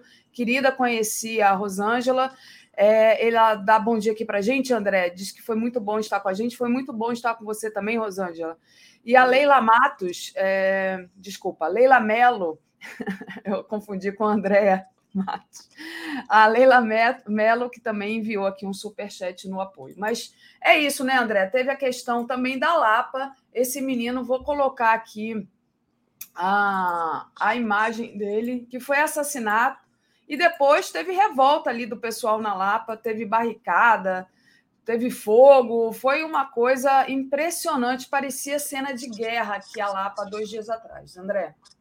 É, o nome desse jovem negro que vocês estão aí visualizando, né? A Daphne está mostrando aí uma matéria é, do jornal Dia, aqui do Rio de Janeiro, um jornal de grande circulação. O nome dele é Emanuel, é, Emanuel Ramires de Oliveira. Não tem a idade dele aqui, mas ele foi executado, segundo dezenas de testemunhas, pela SS do Estado burguês, pela Ku Klan do Estado burguês, a Polícia Militar do Estado do Rio de Janeiro. É uma das polícias que mais matam, mas também é uma das polícias que mais morrem né? no mundo. Né? É a Polícia Militar do Estado do Rio de Janeiro e a Polícia Militar do Brasil. Então, segundo o relato, Daphne, de várias testemunhas que estavam ali no momento do fato, esse jovem encontrava-se rendido, né, algemado, quando ele foi executado por policiais militares à paisana, que a gente, nós chamamos aqui de P2. É quando o policial militar participa de uma investigação descaracterizado, sem farda. Né? E eles também participam dessas operações com um carro civil, não com um carro militar. Então, segundo relatos de dezenas de testemunhas, esse jovem já encontrava-se rendido quando ele foi friamente executado pela SS do Estado burguês. Tá aí, mais um jovem negro para engrossar as estatísticas do Holocausto Negro brasileiro, que é uma política de Estado no Brasil, que é sistêmico e estrutural. E nós precisamos nos organizarmos para barrar e conter o avanço do Holocausto Negro brasileiro, já que o Estado burguês junto com seu braço armado, está matando, executando os descartáveis. Está matando e executando aqueles que pertencem ao grupo dos matáveis no Brasil. Nós, negros, pertencemos ao grupo dos matáveis no Brasil. E as nossas mortes não sensibilizam quase ninguém nessa sociedade que é criminosa, Daphne. A sociedade brasileira é criminosa que está tipificado no Código Penal, que omissão é crime, e nós temos uma, uma sociedade omissa, que vira as costas para a favela, que vira as costas para essa barbárie estatal, que não está nem aí para isso. Tá aí. Agora ele tem nome, tá? Os nossos mortos têm nome. Não serão tratados como número pelo Estado, não, para engrossar as estatísticas do Holocausto Negro e do encarceramento em massa da juventude negra nesse país. Então, o nome dele, mais uma vez eu vou repetir aqui: Emanuel Ramires de Oliveira. Aí eu já vou emendar, Davi, de um caso que aconteceu, que eu também enviei a matéria para você, em Belo Horizonte. Né? O Marcos Vinícius Vieira, esse eu tenho a idade, de 29 anos de idade, e essa é a diferença para os dois casos. Ele também foi executado pela SS do Estado burguês, pela Ku do Estado burguês, que é a Polícia Militar do Estado de Minas Gerais. Ele encontrava-se no bar, a Polícia Militar realizou uma operação, tirou, retirou esse jovem do bar, conduziu ele até para a frente de uma Kombi. Outros policiais fizeram uma barreira para que os outros moradores não chegassem até o local que esse jovem foi conduzido por um dos policiais. E lá ele levou três tiros no rosto. Qual é a diferença de um caso para outro? Os policiais, os moradores dessa favela se utilizaram da, de uma das nossas ferramentas de autodefesa, que é a câmera do celular. Ele filmou toda a ação da SS do Estado burguês e da Ku Klux Klan do Estado burguês. E contra fatos não há argumento. Tem uma prova material e a justiça burguesa vai ter que julgar e condenar esses policiais que executaram esse jovem aí na frente dessa Kombi aí, tá? A imagem. Ele conduz o jovem para frente da Kombi e executa esse jovem com três tiros no rosto na frente de dezenas de pessoas. Se não tivesse a filmagem, Daphne, os policiais pre... Eh, iria prevalecer a narrativa dos policiais, porque eles têm chamados no Código Penal a fé pública. Né? A palavra do, do policial prevalece né, contra a palavra das vítimas. Ainda bem que o morador dessa favela se utilizou de uma das nossas ferramentas dos nossos comitês de autodefesa, que é a câmera do celular. E ele conseguiu filmar a ação criminosa da SS do Estado burguês. Está aí, ó. Vou falar o nome dele, que os nossos mortos têm voz e têm nome. Enquanto essa voz, eu tiver fôlego aqui, enquanto a SS do Estado burguês, a milícia, seja lá quem for, não tirar a minha vida, eu vou continuar denunciando a barbárie do Estado burguês aqui na 247 e aonde eu tiver espaço. Está aqui o nome dele, Marcos Vinícius Vieira Couto, de 29 anos. Está aí, Estado burguês. Coloca mais um aí, para engrossar as estatísticas do Holocausto Negro Brasileiro, que segue a todo vapor. Mais uma vez, o Holocausto Negro Brasileiro é sistêmico, estrutural e uma política de Estado. Isso tem que acabar. Isso tem que acabar. Não me peçam para vir aqui fazer um discurso dócil. Até porque o pacifismo é uma ferramenta utilizada pelo Estado burguês para controlar os corpos negros. Por quê? A rebelião popular que esse país precisa vai ser liderada por nós, que somos a base da pirâmide social, que somos a maioria no cárcere, que somos aqueles que recebem os melhores, menores salários, que somos a maioria dos que vivem em situação de rua, somos a maioria no manicômio. O cemitério no Brasil tem cor, a miséria, a pobreza, tudo. A morte tem cor. Somos nós que vamos conduzir o Brasil rumo ao triunfo de uma revolução socialista. Então, o discurso pacifista é uma ferramenta capitalista para domesticar os negros eles gostam dos negros que falam dócil, Daphne. Gosta do negro que abaixa a cabeça. Aqui não, amigo. Aqui é André Constantini. Aqui é um negro consciente. Um negro que faz a luta de classe. Eu não abaixo a cabeça para ninguém. Jamais, em tempo, em hipótese alguma.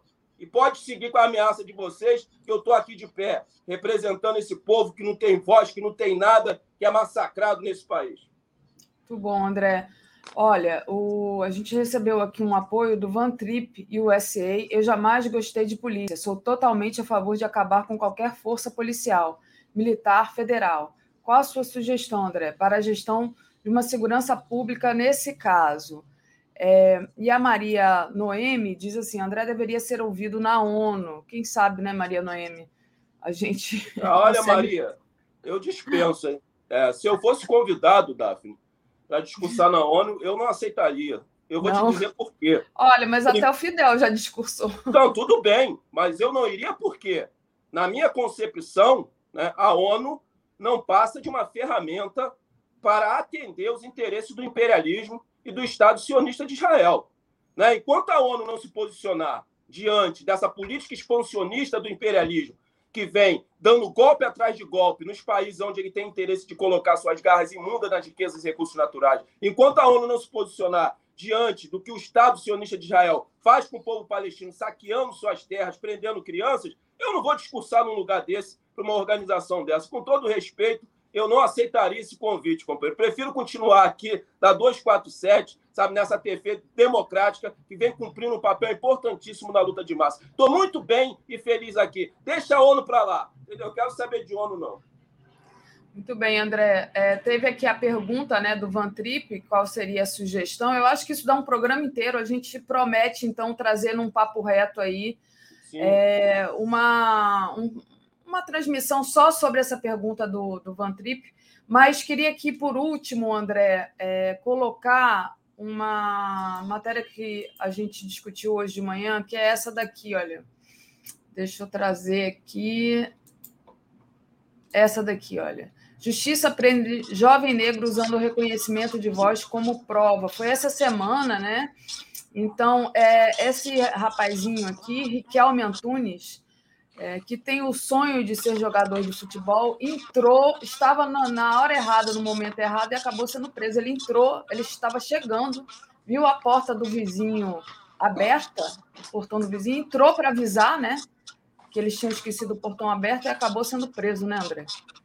É, isso é um caso que demonstra como a justiça burguesa no Brasil, que é um braço do Estado que também é burguês, então nós temos uma justiça de classe que só morde os pés dos descalços e uma justiça extremamente e inteiramente e quase completamente racista, né? porque esqueçam né, as prisões através do reconhecimento fotográfico e muitas das vezes, Daphne, essas fotos extraídas das redes sociais dos jovens negros. Ou seja, o jovem negro não pode ter mais rede social, que isso pode ser usado para prendê-lo. Esqueça isso. Isso é coisa do passado. Agora as prisões se darão né, através do reconhecimento por voz. Foi o que aconteceu com o Riquelme. Né? Segundo lá a vítima, que foi aí vítima de sequestro relâmpago, ela reconheceu o Riquelme pela voz. Em determinado momento da ação criminosa, ela reconheceu a voz do Riquelme. Os policiais enviaram o caso para o MP, o Ministério Público de São Paulo, que aceitou o caso, enviou para uma juíza e a juíza decretou de forma imediata a prisão preventiva, preventiva do Riquelme pelo reconhecimento de voz. Eu não tenho que falar disso. Eu não tenho, só tenho para falar uma coisa para vocês. Todo preto no Brasil é o alvo do Estado. Eu tenho uma coisa para falar para vocês, que eu agradeço aos orixás, ao, ao, meu Criador, aos meus ancestrais, quando eu saio de casa e consigo voltar vivo. Esse é o privilégio do negro brasileiro. Isso quando a gente tem trabalho nesse país. Isso é uma vergonha, porra. E a gente tem que discutir essa justiça burguesa. Isso é uma vergonha, Daphne. Porque a justiça burguesa, junto com o Estado burguês, constituiu e construiu uma nova ferramenta para acelerar o encarceramento em massa da juventude negra, que é a prisão através do reconhecimento por fotografia. Tem vários casos aqui no Rio de Janeiro, nós trouxemos aqui na TV 247 alguns. E a maioria dessas fotos extraídas da rede social. Teve um caso em São Gonçalo aqui que a testemunha, que foi a testemunha-chave, era um cego, porra! Que viu a placa do carro. Que merda é essa? E o é jovem está lá preso até hoje. Isso. Vamos discutir isso, esquerda. Vamos parar de pensar em voto. O que é. custa voto para vocês, para nós, custa vida. Chega, porra! É exatamente Pô, reconhecimento isso. de voz. Quer dizer, daqui a pouco a gente não pode nem mais falar, se expressar. Que a minha voz pode ser usada contra mim para que eu possa ser preso. É. Não dá mais, Daphne. Pô, me perdoa aí, mas não dá mais. Quando eu vi esse caso, eu tive que te mandar, porque não dá mais nós temos 800 mil presos no Brasil. Onde desses 800 mil presos, 40% são presos provisórios. Não tiveram seu processo transitado e julgado. 40%! Até quando isso? Agora 40% de negro. Então, a gente está de saco cheio, Daphne. É por isso que o negro tem como a luta central e tem que ter a luta de classe porque nós só resolveremos esses problemas em outra sociedade que não a sociedade capitalista. Então, a luta pelo socialismo é uma luta que o negro tem que abraçar e carregar ela e ser o protagonista dessa luta. É para isso que a gente está lançando as células socialistas nas favelas. Lançamos a primeira. E, Daphne, antes de encerrar, eu te mandei um card aí. Hoje, às 19 horas, nós vamos recomeçar um trabalho que nós iniciamos no início da pandemia.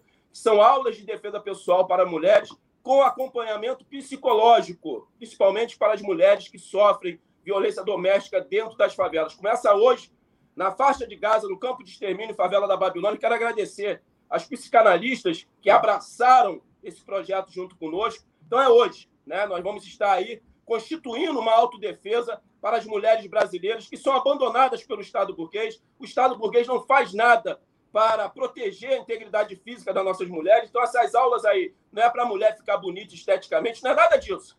Essas aulas é uma arma de defesa pessoal das mulheres contra um futuro algoz que venha ser seu companheiro ou um futuro estuprador. Até porque você não vai combater um estuprador dando flores para ele. Então, você que é mulher, militante, mora ali nas adjacências do bairro do Leme, vocês estão convidadas hoje na favela da Babilônia. Quem quiser chegar lá, Anota meu celular aí, 99030-7685, é o meu WhatsApp, que eu vou dar as informações para você chegar na Babilônia e participar conosco de mais esse projeto político, né, nas bases, na luta de massas do movimento nacional das favelas e periferias. É hora de retomar a luta de massas, Daf.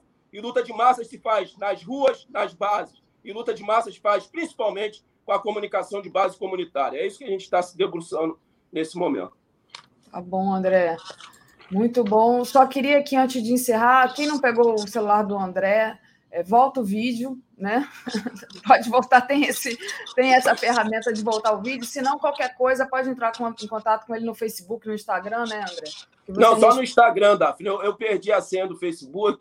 Aí o Facebook me pediu a senha de dois anos atrás. Pô, não lembro nem que eu fiz há 10 minutos, pô, eu perdi lá.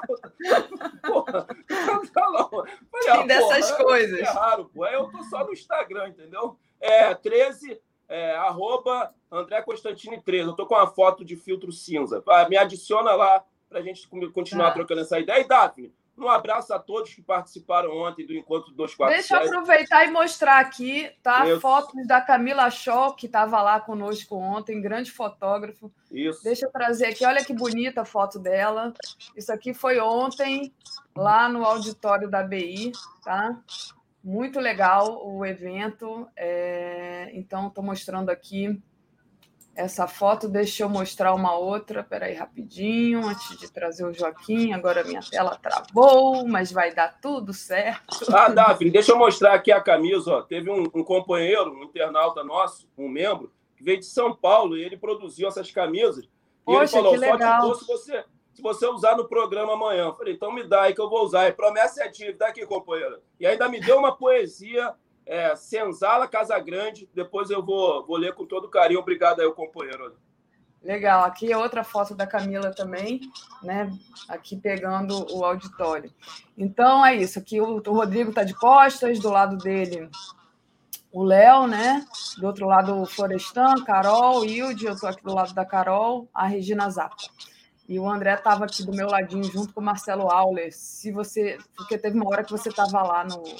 É, eu tô igual o mestre dos magos, né? Quem assistiu Caverna do Dragão, no final do desenho você tinha que achar ele. Eu tô, eu tô aí, eu tô ali atrás ali. Muito bom. André, te agradeço demais tua presença aqui hoje e vou continuando aqui com o Joaquim. Valeu, obrigada. Valeu, Davi.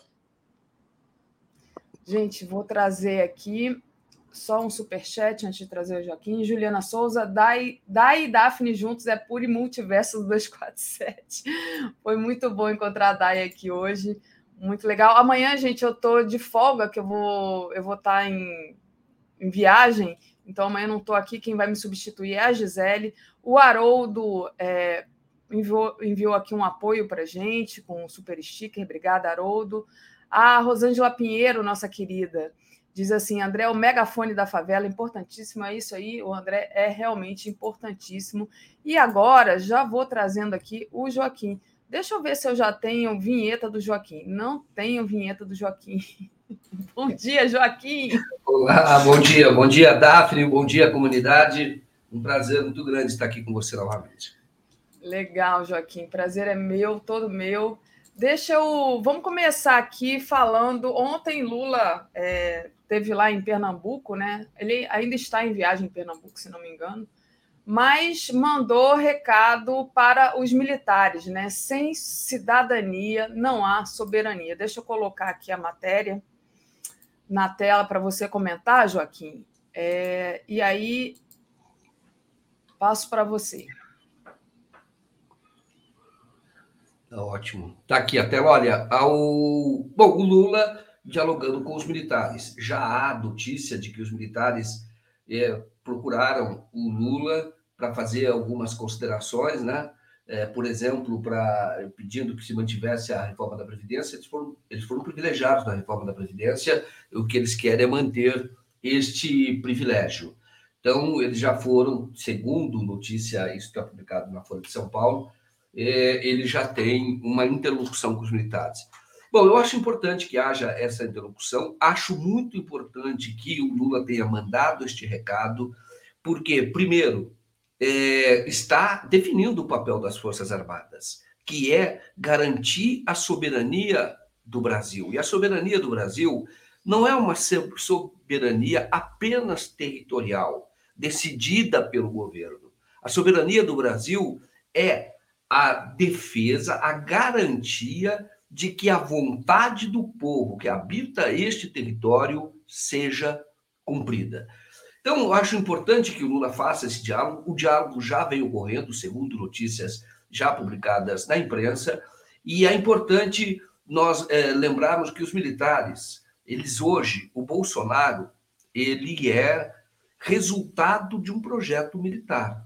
Isso que tem que ficar claro. Que começou a ser gestado quando houve a Comissão da Verdade. Tá? Naquela ocasião, a Dilma demorou para fazer a Comissão da Verdade, fez a Comissão da Verdade, os militares ficaram descontentes e depois eles passaram a articular uma candidatura. Eles queriam ter protagonismo político, estar na política. E o Bolsonaro foi, então, adotado por eles. Essa é a verdade. Tá? Que era, eles achavam que o Bolsonaro era aquele que poderia é, é, é, é defender as ideias militares. E por que, que eu quero dizer com isso? Por que, que eu estou falando isso? Porque o projeto deles, o projeto dos militares, não é um projeto no sentido de ter o poder pelo golpe, diferente do que foi em 64. Não é. O que eles querem é, olha, isso, isso é a visão deles. É importante ficar claro para vocês tomarem a decisão que acho que devem tomar, fazer, formarem a sua opinião. Mas a visão deles é o seguinte: o que é dito, a visão deles, o que é dito sobre 64 não corresponde à verdade. É o que eles acham. Por isso, quando foi feita a Comissão da Verdade, eles disseram o seguinte: nós precisamos dar a nossa versão do que ocorreu. Então, nós precisamos ter um, um representante na política. Esse projeto tem nomes, foi gestado dentro do, nos quartéis, que é, eles chamam de Nova Democracia, que, na minha opinião, é uma vingança contra a Nova República. Mas chama Nova Democracia. E aí eles disseram o seguinte: olha, o Bolsonaro vai ser o candidato. O Bolsonaro fez dois anos de terapia por aconselhamento deles. Olha só que não mudou, fez dois anos. Estou te falando isso porque isso foi revelado por um jornalista argentino. Publicou essa notícia por um general aqui brasileiro e ele até divulgou isso é, da, da, na imprensa argentina, num blog respeitado lá na Argentina, porque ele queria influir, influenciar até os militares de lá. Começou assim. Então, é, o, não é, dentro desse projeto deles, não é pelo golpe. Quem ganhar a eleição leva. Ponto. Isso já era em 2018. Se o Haddad ganhasse, levaria. Não haveria nenhum tipo de golpe. O Lula certamente sabe disso. E ali, agora, o Lula está mandando um recado que, que público, né? Dizendo publicamente: olha, se você não tiver é, cidadania, se você, ele fala mais, se você não tiver emprego, você não tem soberania. Você tem um país de exploração, um território de exploração. Então, é, essa fala do Lula é importante, reflete já um diálogo que está existindo. Esse diálogo, esse, esse é o diálogo correto. Os militares, e isso é importante, dentro desse projeto que eu falei para vocês, é, não tem essa, essa, essa intenção golpista. Quem tem intenção golpista é o Jair Bolsonaro. Isso efetivamente. E ele cooptou os militares. Ele trouxe os militares para o seu governo. Não todos. Trouxe lá muitos, vários, ocupando cargos que deveriam ser de civis é, no Planalto. É uma tentativa de, de colocar o a, as Forças Armadas é, sob o projeto autoritário pessoal dele. Vamos ver, isso é uma disputa que está ainda em, em curso. Claro que o, o Bolsonaro é, tomou todas as decisões no sentido de que pretende, sim, é, jogar os militares nessa aventura golpista deles, essa intenção, se ele vai ter condição, não é outra, é outra questão, na minha opinião, não tem mas ele, ele, ele trouxe para isso, é por isso que ele escolheu como vice o Braga Neto, que é um tipo de vice que não traz um voto, ou traz um voto de, um, de alguns militares. Não é, não é um, um, político no sentido de disputa de voto.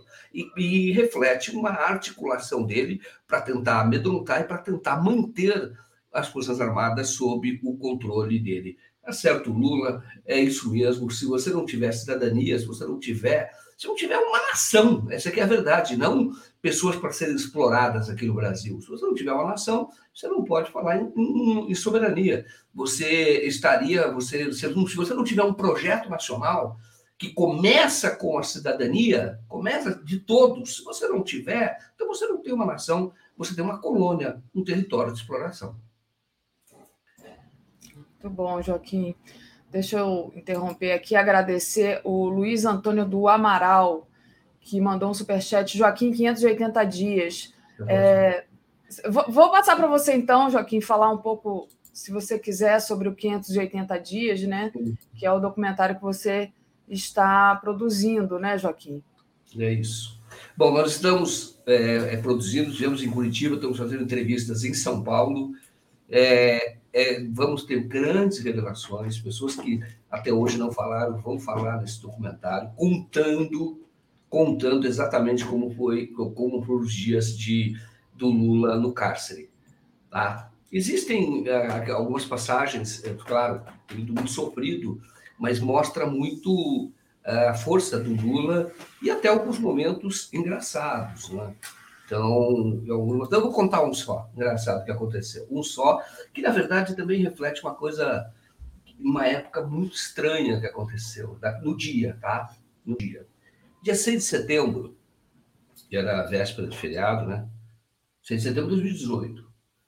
O, o advogado Lula, que eu visitava todos os dias, levou um queijo, que era um queijo muito sofisticado, muito bom, muito caro. Levou um presente de uma pessoa é, de Curitiba que gostava, gosta do Lula, e uma pessoa de recursos, tal, gosta do Lula, e mandou que ele entregasse. Então é um, é um kit que vem uma caixa enorme, grande, bonita desse queijo. Então aquilo passou, entrou e o Lula nem quis o queijo, porque naquela ocasião ele mandou dar o queijo para a vigília Lula livre, não ficou com o queijo, não quis, porque falou, olha, depois vão dizer que eu tenho algum tipo de mordomia, olha o que aconteceu com o Sérgio Cabral, por favor, não tragam essas coisas. O Lula, na maioria dos, da maioria, a esmagadora maioria das vezes, ele comia é, a marmita dos presos, de todos os presos. A comida que vai para a carceragem, na maioria dos dias. E ele tinha uma refeição especial que era uma sopa, que era colocada numa garrafa térmica mandada entregar pela Janja. A Janja fazia a sopinha, colocava numa garrafa térmica, que entrava. Isso era, isso era a mordomia alimentar que ele tinha lá. Tá? Então, ele mandou devolver esse, esse queijo. Agora, no dia, o advogado, depois que ele pegou a caixa e entregou a caixa de presente, ele não sabia o que tinha no queijo. Esse dia 6 de setembro, aí o, o carcereiro, o Jorge Sastalo, se, se aproxima do advogado né, e diz assim: olha, o plano de vocês para libertar o Lula não deu certo. Entendeu? E não vai dar certo. Olha, como assim? O plano de vocês? Cara, vocês estavam querendo levar uma faca para o Lula? Eu vou falar por causa do Bolsonaro, por causa do que aconteceu naquele mesmo dia. Vocês queriam levar uma faca para o Lula? Que história é essa? Porque o queijo vem com um kit e vem com uma faca para cortar o queijo. E o advogado nem viu, o queijo passou pela raio-x, que tem que passar lá, etc. Virou a faca. Evidentemente, o Chastal sabia que não, não tinha plano nenhum, óbvio. Tinha plano nenhum. Aqui até fez isso em tom de brincadeira. Olha, você imagina um Lula com uma faca ali dentro da carceragem. Uma coisa tipo 007, filme da fuga do inferno, aquela, aqueles filmes de guerra, etc., de pessoas no campo de concentração. Muito Mas, bom. enfim, isso é uma, é uma história, um detalhe. Tem muitos outros. A gente vai mostrar o que o Lula se correspondia com um adolescente. Na verdade, é uma criança, na época, adolescente, gostava muito dele. E o Lula próprio fez um desenho dele, quando estava preso, assim, a gente vai mostrar esse desenho. Tem muitas histórias é, muito bacanas né, de, de, como foi enfrentado o cárcere e, na verdade, também de toda a estratégia para a libertação dele, que inclui a, a vigília, e vamos ter, já entrevistamos os principais personagens da vigília, os principais, como aquilo foi articulado. Aquilo, foi, aquilo é um marco na história. Aquilo muito importante, a estratégia jurídica e, claro, a presença da, da divulgação daquelas mensagens que, que, que foram acessadas no é, celular do Deltan Dallagnol, que foram decisivas também para a é, libertação do Lula. Mas, enfim, vamos mudar bem a história. Eu tenho certeza de que é, vão ver fatos que não viram em lugar nenhum. E eu que falei da faca pelo seguinte: coincidentemente, aquilo, o dia que entrou uma faca, que, que como disse, contei toda a história, viu? a Polícia Federal viu, sabe que aquilo era faca do queijo, né? mas foi o dia da facada ou suposta facada em Jair Bolsonaro, lá em Juiz de Fora. Foi o dia daquele evento, só para vocês saberem que aquilo depois preocupou as pessoas. Porque aquele dia todo mundo estava falando sobre a história da faca, ou suposta facada, e de repente sai da, da carceragem da Polícia Federal o, o advogado, que era o Manuel Caetano, com uma caixa de, de, do queijo da mão e a outra que, que, que, tinha ficado, porque o queijo passou, subiu para o Lula. O Lula que não quis, mandou devolver. Mandou, tá para vestir da Lula livre, na verdade. E o, e o outro, e a faca ficou lá, no, depois do raio-x, ficou e o Chastado entregou para ele, falou, você, você, o plano de vocês para libertar o Lula não deu certo, tá aí. Brincando, pode, pode levar. E aí ele saiu com uma faca do lado e tinha o queijo do outro. E aí as pessoas olharam, vigília, todo mundo estava falando da facada, facada, facada, lá de Fora. Aí correram dele, o que, que é isso? O que está acontecendo aqui? Mas isso é apenas uma coincidência, foi naquele dia, ocorreu exatamente o que eu estou contando para vocês. A gente vai contar em mais detalhes é, na, no documentário 580 Dias. São um dos fatos desconhecidos, mas que é, são interessantes para a gente entender aquele período e mostra que o Lula ele, ele, ele, ele comia dos presos. Viu? Muita gente tentava entregar coisas para ele, ele não queria, não. É. A nossa querida Maria Noemi diz assim: ansiosa pela estreia dos 580 dias. Estamos todos, Maria Noemi. Muito legal. Joaquim, deixa eu trazer uma outra matéria que está aqui na nossa home para você comentar, que é justamente é... essa daqui, olha. Juristas e empresários se articulam para defender sistema eleitoral contra ofensiva golpista de Bolsonaro. Entidades jurídicas e econômicas e sociedade civil preparam eventos em defesa do Estado de Direito. Joaquim, é, aquela conversa do Bolsonaro, aquela, aquele show que o Bolsonaro deu, deu ruim, né? Foi o que eu disse aqui com a Tereza, né? Tá tendo muita reação. Finalmente, eu acho que está tendo bastante reação, você não acha? Sim, sim, muito, é, é, importante. Acho que esse evento já ocorreria mesmo antes, viu? Por quê? Esse evento é simbólico e e é importante, nós estamos falando aqui, eu falei no início do, projeto militares da Nova República, que é uma, que é uma vingança contra a, a, a nova democracia, que é uma vingança contra a Nova República.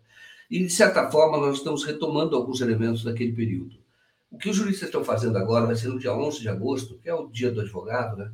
dia, do, dia, dia 11 de agosto, e reunir entidades, eles querem trazer a Fiesp, a Fiesp está discutindo participar tá? e vão divulgar uma carta, que naquela época eles diziam democracia sempre, que aquela carta de juristas que foi lida pelo Gofredo da Silva Teles. Tá?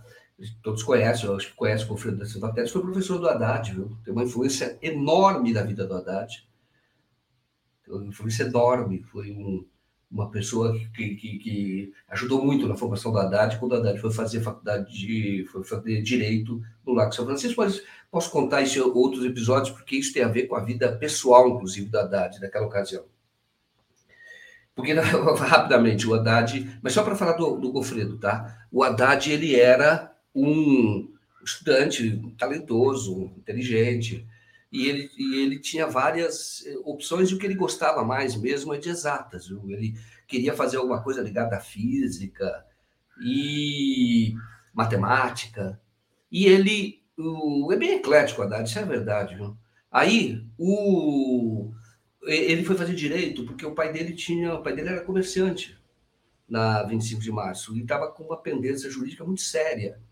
E o Haddad, com 18 anos, falou: Puxa, eu vou fazer direito para ajudar meu pai. Evidentemente que ele não ficaria aquele período todo, ele esperaria para a ação do pai, não esperaria cinco anos, né? Ele falou, não, mas quem sabe eu não encontro um juiz, um advogado, um professor, e pergunto para ele quais poderiam ser as saídas jurídicas para essa situação do pai dele. E, o, e ele encontrou o Gofredo, e o Gofredo ajudou. Tá? E ajudou porque gostou daquele aluno, e esse era o plano, para tentar resolver um problema pessoal do Haddad que ele foi naquela ocasião e fez o direito. Depois ele foi na pós-graduação, economia, e, e foi para a área de economia e foi para a área de ciência política. Essas duas, essas duas áreas. Mas estou contando só isso porque o Gofredo era uma pessoa muito. É, era um símbolo na época, um decano da faculdade de Direito, e 77. O Haddad, na verdade, vai entrar na faculdade, acho que 80, 81, não sei exatamente o ano, mas é depois. E e ele e, e, ali o Golfredo faz a leitura da democracia sempre. E agora o, esse texto, essa articulação quer divulgar um documento cujo título é Estado Democrático de Direito sempre. Tá? Então, já com essa manifestação, já, vamos dizer assim, já mostra quem é Bolsonaro, já se opõe a Bolsonaro e também a Lava Jato. Tá?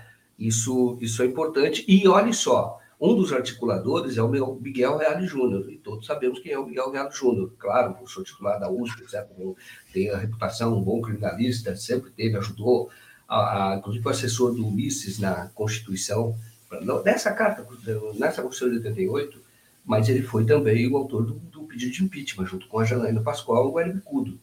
impeachment da Dilma Rousseff. Mas está aí, pelo jeito, percebeu o que aconteceu, sabe o sufoco que ele ajudou a nos meter. Nós estamos nessa situação por isso, e até aproveito para lembrar que tem muita gente querendo esconder aqui uma carta dos juristas em apoio ao Bolsonaro. Viu? Tem os advogados, talvez um dia, talvez um dia não, talvez eu escreva um texto e mostre quem são esses juristas ou advogados que naquela ocasião fizeram uma carta de apoio ao Bolsonaro, agora em 2018. Esses não estão articulando isso o Estado Democrático de Direito, mas deve ter algum ou outro que deva participar, porque muitos deles são formados, inclusive, pelo lado de São Francisco. Não são dessa turma do 77, mas foram formados lá. E eu acho importante agora, falando sobre exatamente sobre esse evento, eu acho importante, simbólico, muito simbólico, é, é, é, é algo que já vai mostrar o, a força do poder civil, é por aí que tem que ser, da civilização, da, da, da, do setor civilizado da sociedade. Então, eu, eu, acho que essa iniciativa é muito importante, muito mesmo, porque a política é feita de fala, é feita de gestos, símbolos, eventos. É isso que é feita a política. Você vai criando um caldo de cultura, você vai criando um movimento, um consenso.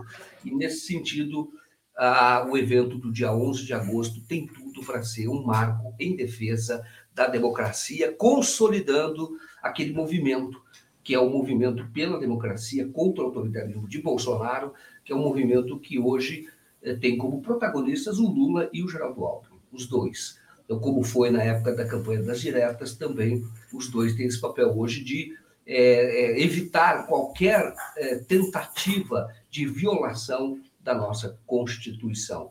E a Faculdade de Direito do Lago São Francisco, faculdade de onde saíram presidentes Tá?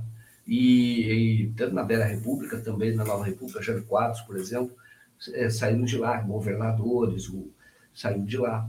E, é e é algo muito importante para o Brasil. 77 foi uma espécie de um grito, não tinha tido nem anistia ainda, viu?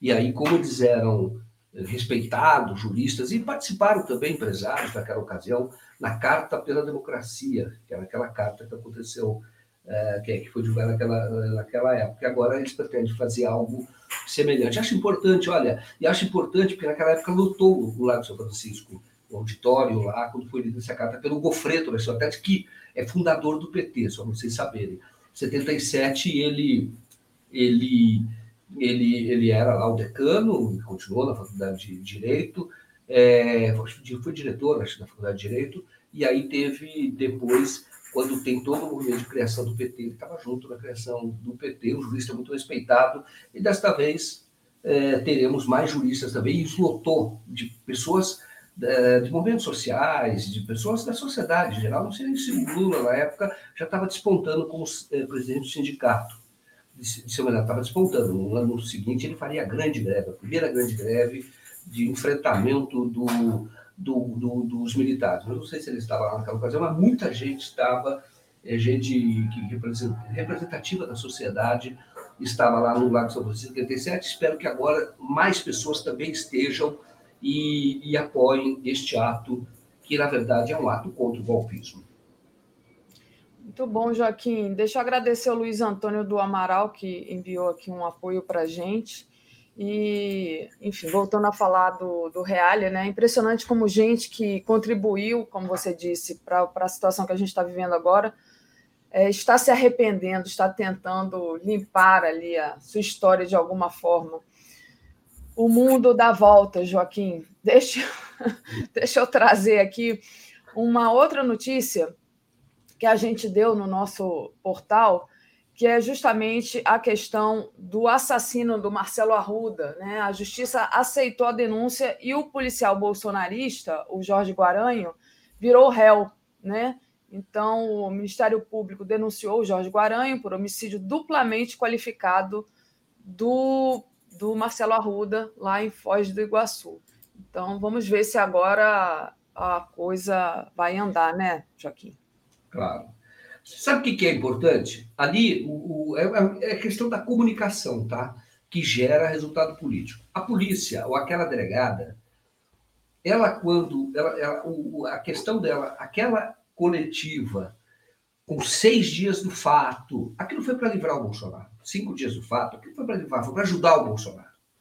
Tá? É, foi para ajudar, foi porque o Bolsonaro estava sofrendo desgaste por conta desse ato. Então, você olha aquela coletiva, é uma, é uma vergonha, entendeu? Aquilo é uma vergonha. E ela tenta, de certa forma, até equiparar. Eram divergências políticas, como se o Marcelo tivesse sido culpado por fazer uma festa com o tema que ele quisesse no local privado, no ambiente dele, alugado. Então, é, e, e, ela tentou, ali, ali foi claramente para limpar a barra, tentando tirar a conotação política. Desta vez, o Ministério Público disse claramente que foi um ato político de um terrorista bolsonarista. Entendeu? E claro que nós sabemos que é, ele foi estimulado pelo, pelo, pelo Bolsonaro. Claro, ele não faria isso se o Bolsonaro não ficasse incitando as pessoas à violência incitando até e-mail evangélico, falando que estamos numa guerra, pedindo para as pessoas se prepararem, dizendo que elas já sabiam o que tinham que fazer, isso tudo cifrado. Claro que a responsabilidade por esse crime é do Jair Bolsonaro, ponto. Só que aí a delegada tentou tirar esse caráter político. O Ministério Público ontem não, reafirmou o caráter político. Não é uma questão de tipificação, mas é uma questão de você dar o motivo. Você tem que ter motivo. O crime tem que ter um motivo. E qual foi o motivo? pela insatisfação dele ou pela tentativa dele, do Guarani, de eliminar adversários. Ou não é nem adversários, tratar outros brasileiros como inimigos, como os inimigos internos, que é aquilo que o Bolsonaro vive falando. Claro que o Bolsonaro é responsável por isso. E o Ministério Público é, ontem reafirmou. Isso é muito importante. E a punição a Guaranhos, ela é importante fazer justiça no caso do, do, do, do Marcelo Arruda, primeiro ponto. Mas não é só isso. É também para mostrar à sociedade que estes não terão vez. Esse é o mais importante. É para a defesa de todos nós. Porque se eh, outras autoridades se comportam como aquela, é, aquela delegada, se comportam como ela, outros se sentem estimulados. Porque, de certa forma, está passando pano, está dizendo: olha, a culpa é dos dois. Então, tem que haver punição seríssima, seríssima para o Guaranhos e todo o processo ele tem que ser é, visto como algo pedagógico. Esse é que é o mais importante, para ensinar todos os outros que esse tipo de violência não tem lugar no Brasil, não pode ter lugar no Brasil. Então, é, o Ministério Público retomou, vamos chamar assim, o, o, a narrativa correta que é, é a da motivação política, porque é correta, porque foi motivação política. E retomou isso é, é, ao fazer a denúncia, claro, vou, vou analisar os celulares. É importante saber daquele grupo que estava lá, porque eles estavam bisbilhotando a festa do Marcelo.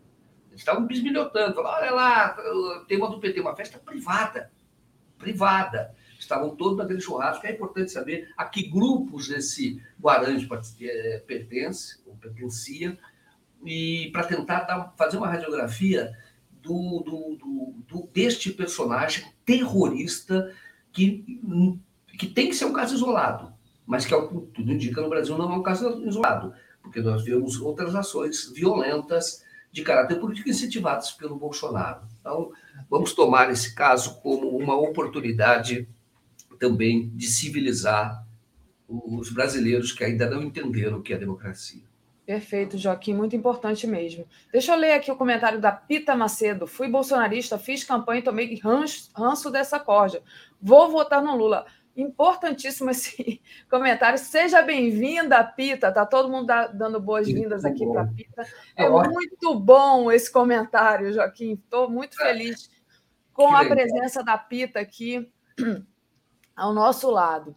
Joaquim, queria por último, aqui a gente está com o tempo assim super apertadinho, mas não poderia deixar de pedir para você comentar essa matéria aqui, que dá conta que a ex-esposa de Bolsonaro não comparece à Polícia Federal para prestar depoimento em inquérito sobre Jair Renan, o 04. Então, aí, mais um filho do Bolsonaro, né? Que está envolvido é, em problemas com a justiça, digamos assim. É, e ela simplesmente não apareceu, não deu nenhuma justificativa, Joaquim. É, e, enfim, parece que não estava se importando muito com isso. Como é que você vê essa notícia? Essa daí é a Madame Rachadinha, com todo respeito, estou falando do, da, da, corrupção, tá? do ela, a, a, a Michelle é a Madame Queiroz, e você tem a primeira, a primeira mulher que foi, ajudou o Bolsonaro nos primeiros atos terroristas dele, projeto terrorista. Por que, que eu falo isso? Porque ela é uma pessoa que parece ter certeza da impunidade. Ela ficou rica, essa mulher. Essa mulher, ela tem, ela era assessora e acabou. Tinha um outro deputado, depois virou assessor do deputado do Jair Bolsonaro, virou é, mulher dele. E se casou com ele, esposa dele.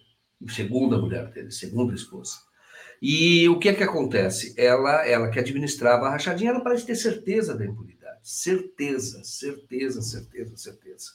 E esse episódio eu queria até comentar pelo seguinte: esse caso, ela, ela, ela foi chamada a depor porque ela era a intermediária, ela que estava articulando a empresa, o patrocínio de, de empresários dessa empresa do filho, do Jair Renan. Esse caso é um caso que eu investiguei no documentário que era a Fábrica de Mentiras do Bolsonaro. Eu fiz isso do, do documentário. E aí eu descobri que toda a corja está ali ligada. Então, eu estive esse, esse caso, a polícia está investigando, mas existe uma dificuldade de avançar na investigação, dificuldade muito grande. O, a, a, o, por, por quê? O, essa empresa ele estava fazendo sociedade com Alain Lucena, que era o personal trainer dele. Tá? E esse Alain Lucena, sem querer, ele expôs o submundo do Planalto, que tem conexão com o evento de Juiz de Fora. Tá? E eu acabei entrando nisso e fui ameaçado. Isso eu até representei na da, da Polícia Civil e tem um inquérito lá em andamento dessa ameaça depois que ele fez, porque eu estava apurando essa matéria. Mas esse Alain, ele era sócio da Renan e ele estava sendo monitorado pelo por alguém. Tava, tinha um carro seguindo ele, pessoas seguindo. Ele desconfiou. Um dia ele fechou a porta do portão quando ele desceu de manhã. Ele viu que estava na garagem da casa dele a pessoa que estava seguindo. E ele, e ele, ele, ele mandou fechar o, o estacionamento, né, os dois ali da, da do, do, condomínio dele, e ele abordou a pessoa e chamou a polícia. E esse cara, ele chamou a polícia. E aí descobriram que quem estava monitorando era Luiz Felipe Barros Félix, que é agente da Polícia Federal, principal segurança de Bolsonaro no dia 6 de setembro, lá em Juiz de Fora, que foi promovido depois do, do ocorrido lá, facada ou suposta facada, ele foi promovido e foi para dentro do Palácio do Planalto. Estava fazendo investigação paralela de interesse da família. E, na verdade, estava monitorando o Alain Gustavo Lucena para saber com quem que ele estava conversando, porque eles têm muito medo, quando falo eles, é Planalto, quando falo eles, é Bolsonaro. Tem muito medo do que possa sair deste inquérito. E é quando eu vi essa notícia, eu falei, olha, realmente é algo muito sensível, merece mais investigação, porque ela não quis depor. E ela é, em, em princípio, ela ia depor como te, ela vai depor, está intimada a depor como testemunha. Ela não pode sequer faltar. Neste caso, pelo Código Penal ou de processo penal, perdão, pelo Código de Processo Penal, é admitida a condução coercitiva. Tá? Neste caso, sim. O investigado, não. Agora, o, a testemunha, sim mas ela não quer falar sobre esses eventos de procura de é, empresários que estavam tendo benefícios do governo federal, um deles, pelo menos, tinha tido, e, mas pode ter outros, a polícia está investigando ainda, mas ela não quis depor. Então, eu só estou é, comentando esse assunto para saber que esse assunto, este caso do Jair é de extrema gravidade. Estou contando um testemunho do que ocorreu lá quando nós apurávamos, mas o mais importante que isso é que nós mostramos naquela ocasião que quem estava monitorando o, o sócio do Jair Renan era o principal segurança do Bolsonaro em Juiz de Fora no dia da facada, ou suposta facada. É isso. Muito bom, Joaquim. Obrigada pela participação de hoje, sempre muito didática, informativa, e a gente se vê então no sábado. Sábado vou fazer bom dia com você. Ótimo. Estaremos juntos. É um prazer. Valeu. Bom, até Beijão. mais. Até mais. Valeu. Gente, vou trazer aqui a nossa querida. Comentário de Tereza Cruvinel. Bom dia, Tereza, tudo bem? Bom dia, Daphne. Bom dia a todos e todas que nos acompanham. Maravilha, Tereza. Tereza, vamos lá. É, vamos falar do Lula, né? A gente teve aqui uma entrada do André Constantino meio pesada, já comentei aqui o André Constantini, né, falando da violência policial, como sempre, né, denunciando. Depois comentei aqui com o ah, Joaquim. Ah, fizeram outro, outro, outra operação com quatro. É, está tendo aqui no Rio operação policial e tiroteio, e, e, enfim, vi um vídeo de uma grávida Nossa, abaixada no ônibus. Fiquei tão impressionada com aquilo, uma mulher com um barrigão ali se escondendo dos tiros, é uma coisa horrorosa. Depois comentei aqui com, com o Joaquim algumas notícias que estão na nossa home, mas queria falar de coisa boa com você começar aqui, aliviando um pouco, falar do Lula, né? Ontem teve a convenção do PT que. Ontem não, hoje, hoje a convenção, é. vai, vai ser hoje. A convenção do PT vai oficializar a candidatura do Lula, né? Mas ontem ele estava em Pernambuco, hoje continua em Pernambuco. Tem até uma foto lindíssima, daqui a pouco eu trago aqui para vocês, dele visitando a, a réplica da casa em que ele nasceu. Tão bonita, né? E, enfim. E hoje ele vai estar em Recife, né? É, ontem, na fala dele, ele reiterou o apoio ao candidato do PSB ao governo, Danilo Cabral. Então, queria que você comentasse um pouco essa visita do Lula lá a Pernambuco ontem, hoje também, quais são as expectativas para hoje em Recife, e também essa oficialização da candidatura, né, Tereza? É isso. Vamos começar, como você disse, com as coisas boas, olhando para o futuro. Depois a gente olha para esse presente tenebroso que nós estamos vivendo, que há de passar. Né?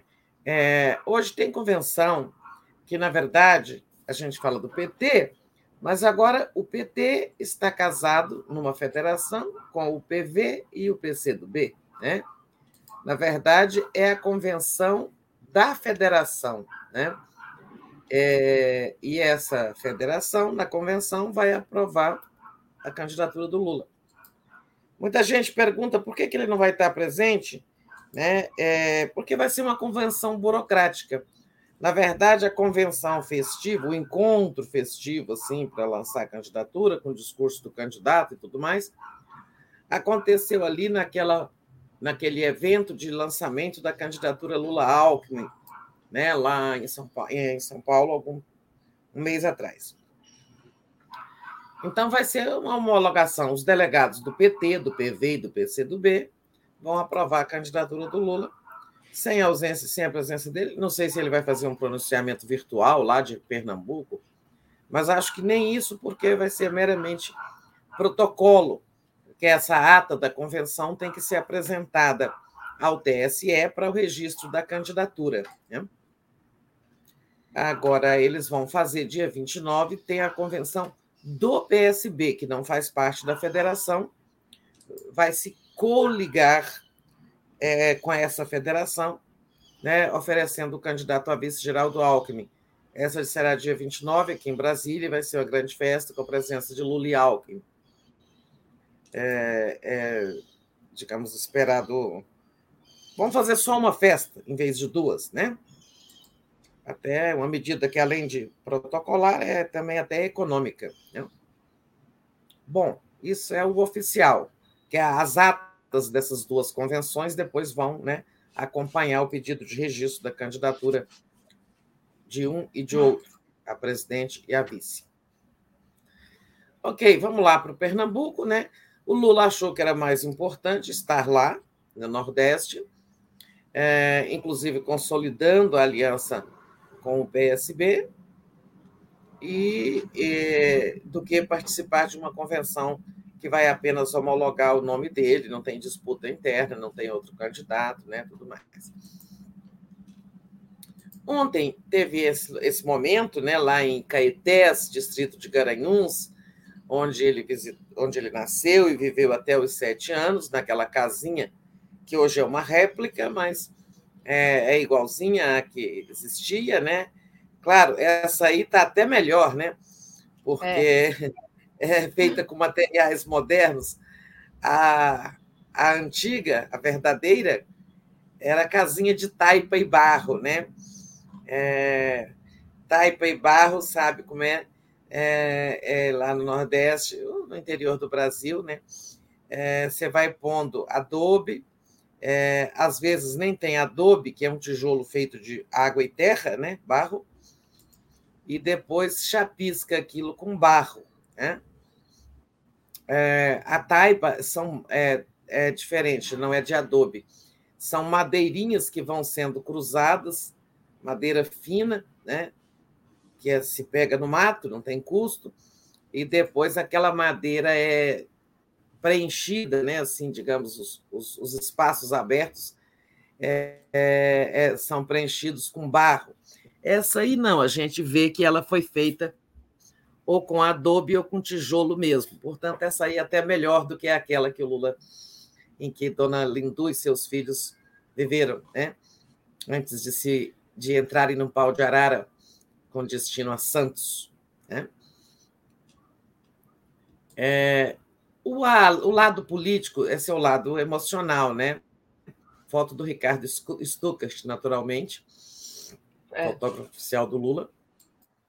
É, o lado político foi que o Lula atendeu o pedido do PSB, né, é, de dar uma demonstração clara de que o candidato da coligação é o Danilo Cabral, né, porque a Marília Reis saiu do PT, foi para o Cidadania, é candidata a governadora, está até liderando as pesquisas.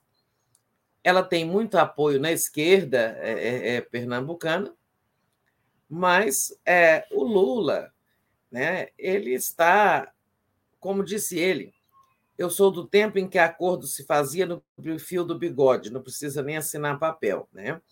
Então, foi combinado esse, essa aliança PT-PSB, quando a gente fala PT, na verdade, Federação Petista, né? liderada pelo PT, é, com esse compromisso de apoio. Então, é, ele está fazendo a coisa certa na política, né? honrar compromissos é muito importante na política. Não dá para ele sair apoiando Marília Reis. Né? É difícil isso para ele. ele é assim, sabe, ele está fazendo a coisa certa, eu acho, minha avaliação a Marília soltou uma nota. Ah, lamento que o PSB esteja expondo o presidente Lula a situações de constrangimento. Isso porque no discurso ele estava saudando as pessoas e tinha uma outra Marília lá, né? Quando ele falou, quero saudar fulano, ciclano, beltrano, a Marília, parte da massa gritou, a Marília Arraes, né? Mas era outra. Só que aí teve os gritos de Marília Arraes, é a isso que ela está se referindo a manifestações populares que ele assistiu e que ele estaria sendo exposto a, constrangimento. Não, ele está lá porque quer, né? porque acha que é o certo a fazer. No PSB não obrigou ele a ir lá. Aliás, esses compromissos de apoiar candidatos do PSB saíram mais fortalecidos, digamos, ficaram mais impositivos ainda depois que o Márcio França, do PSB, desistiu da candidatura a governador em São Paulo para apoiar o Haddad, tornando-se candidato ao Senado. Tá?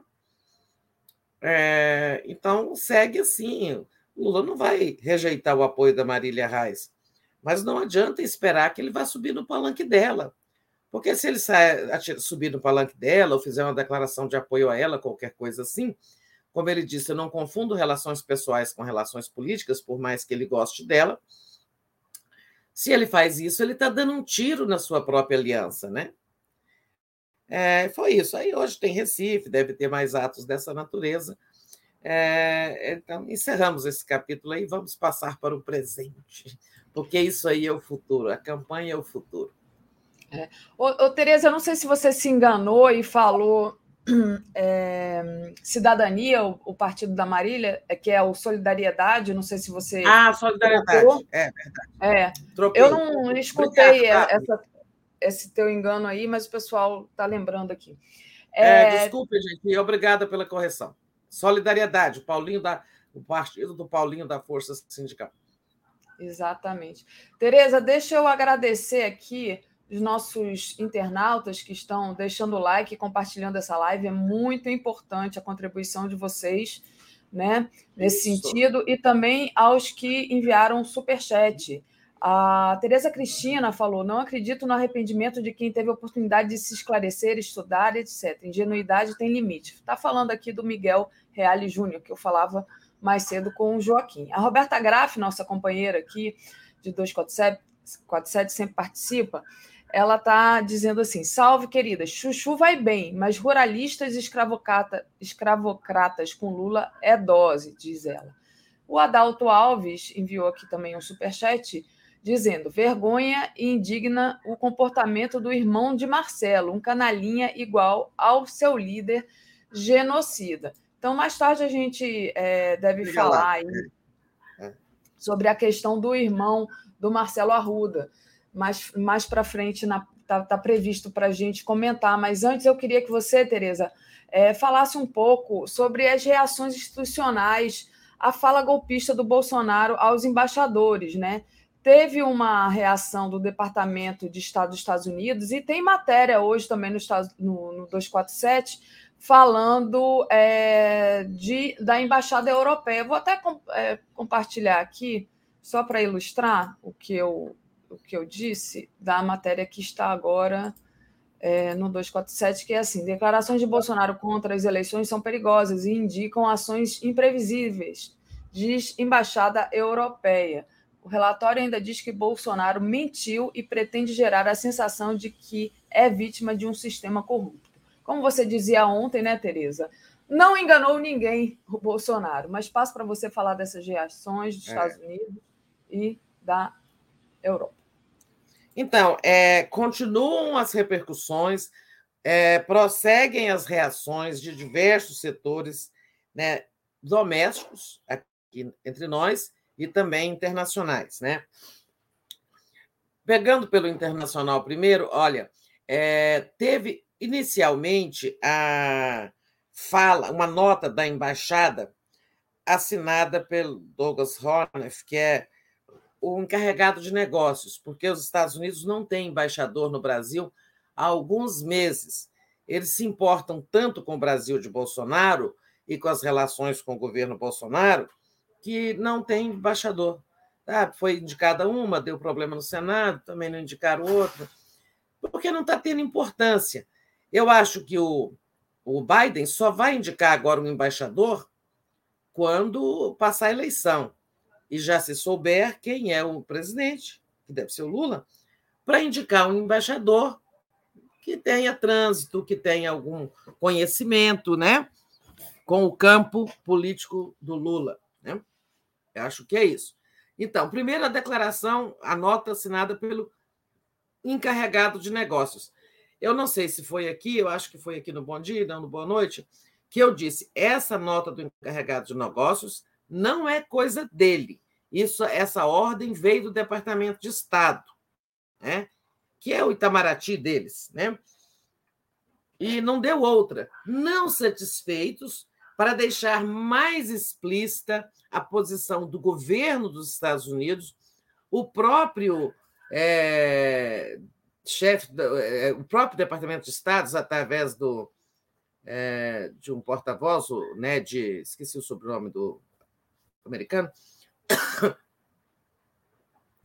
fez ontem aquela dura declaração que está em todos os jornais, veículos e tal, né, condenando, criticando a fala do Bolsonaro, reiterando confiança no nosso sistema eleitoral, que tem sido exemplo para o mundo, que já foi testado, que funciona, que tem credibilidade, ou seja, arrasando, rasgando das palavras do Bolsonaro naquela live da mentira. Né? Olha, o Departamento de Estado para se pronunciar sobre algo num país estrangeiro.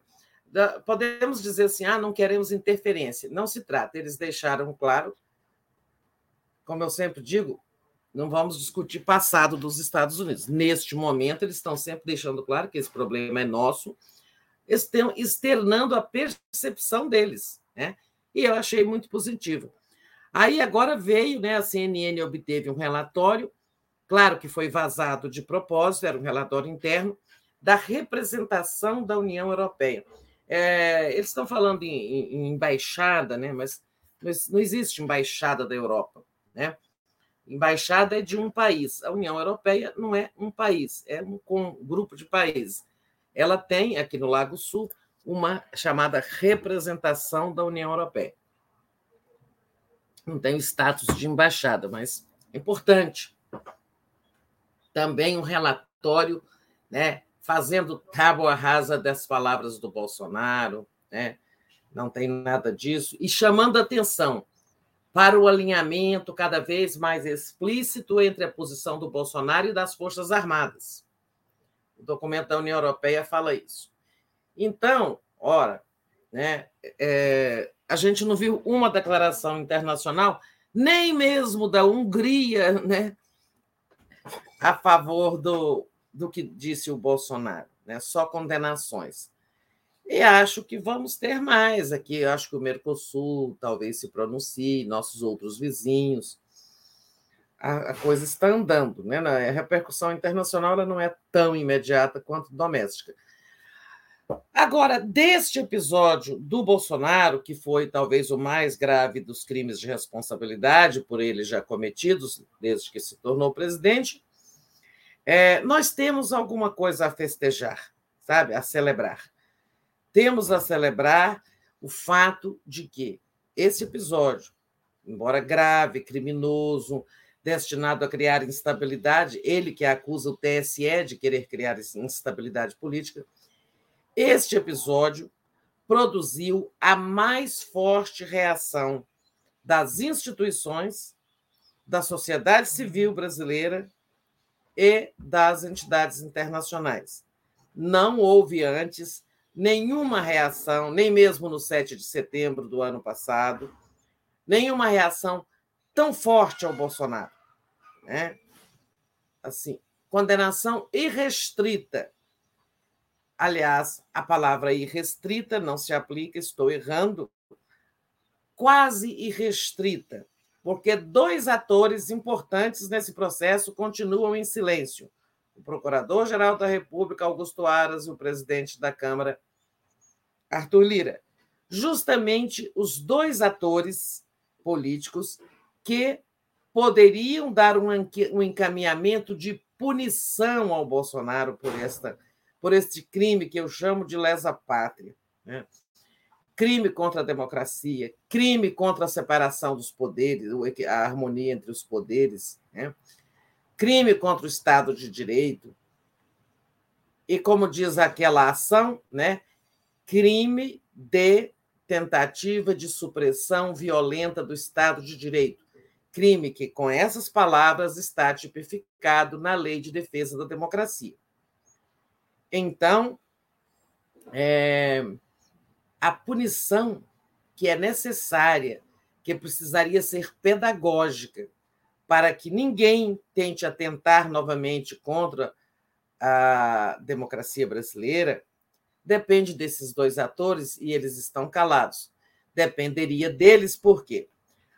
A punição, a gente já disse, vive dizendo isso, mas vamos repetir rapidamente.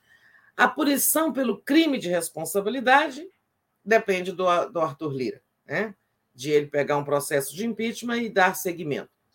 Ontem, é, foi apresentado um pedido de impeachment pelo senador Jean Paul, Jean Paul Prats, do PT.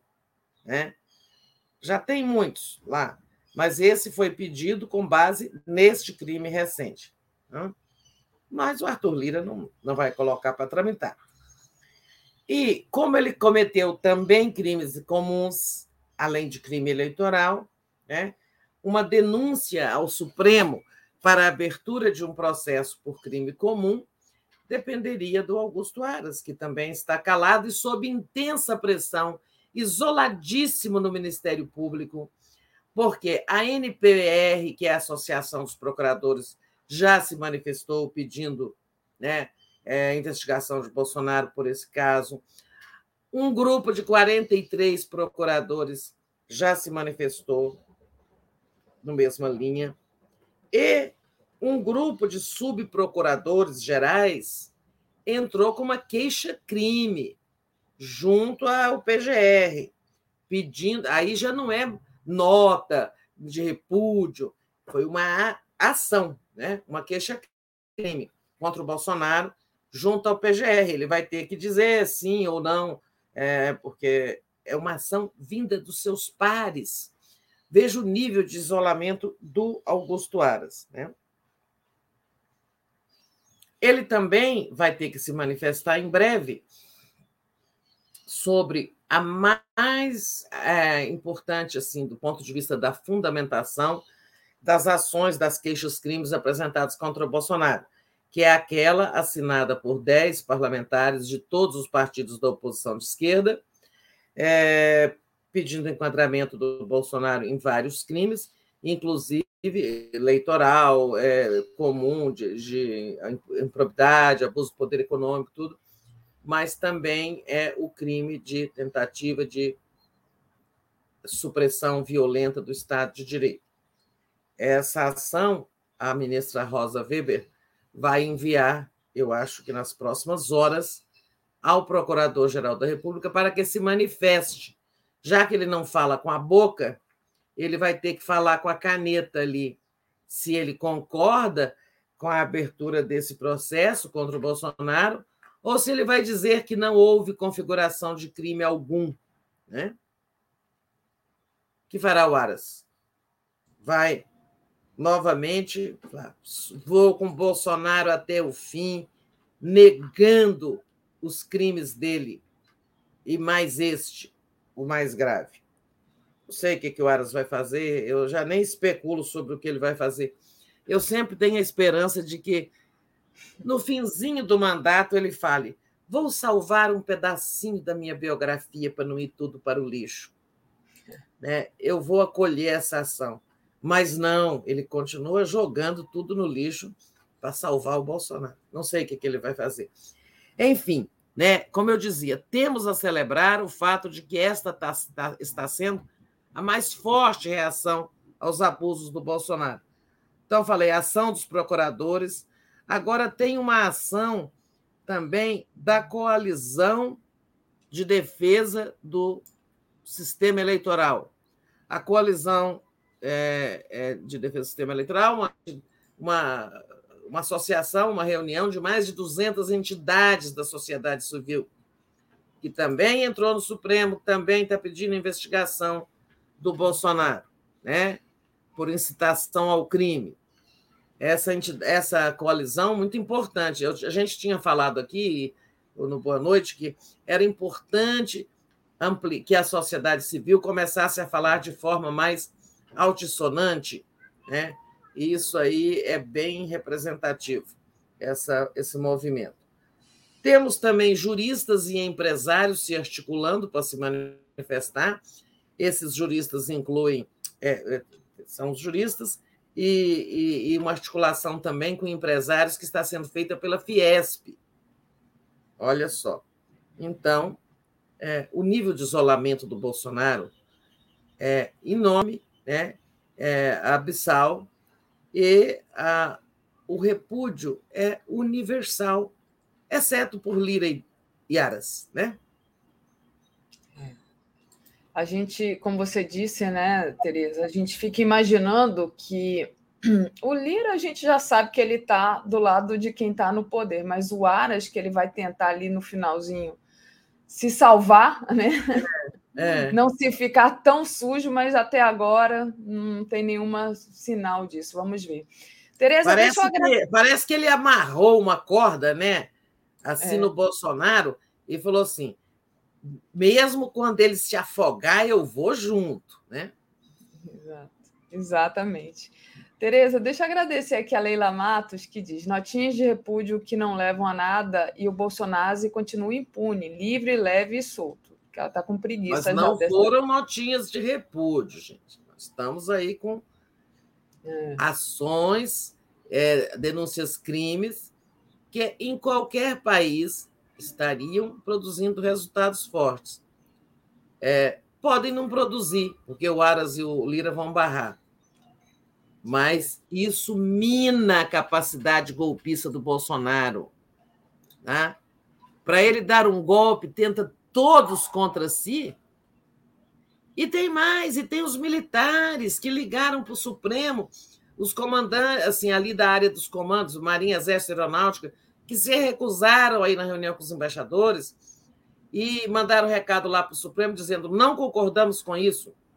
Essa também foi uma grande notícia embora a gente sempre fica com os pés né, atrás em relação a eles. Né? É. Uh, a gente tem também outros superchats aqui. O Fábio Campos diz: o Bolsonaro está forçando pênalti e o juiz não dá a bola. E ele diz: os milicos também não se manifestaram ontem contra Bozo, exatamente isso que Tereza está falando.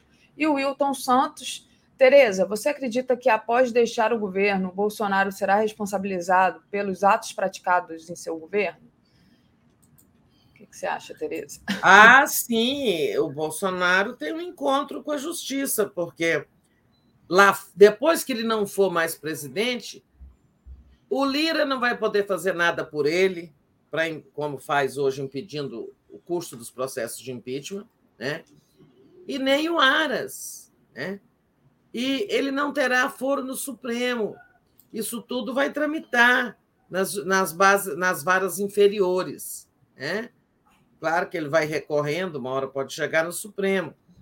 Uhum. É mais provável isso, que se ele condenado na primeira instância, ele vai para a segunda, depois ele vai parar no Supremo, recorrendo.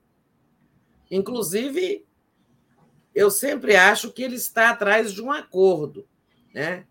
É, que ele até pode buscar um acordo. Eu não concorro e vocês não me processam. Só que ninguém pode fazer esse acordo, ainda que quisessem.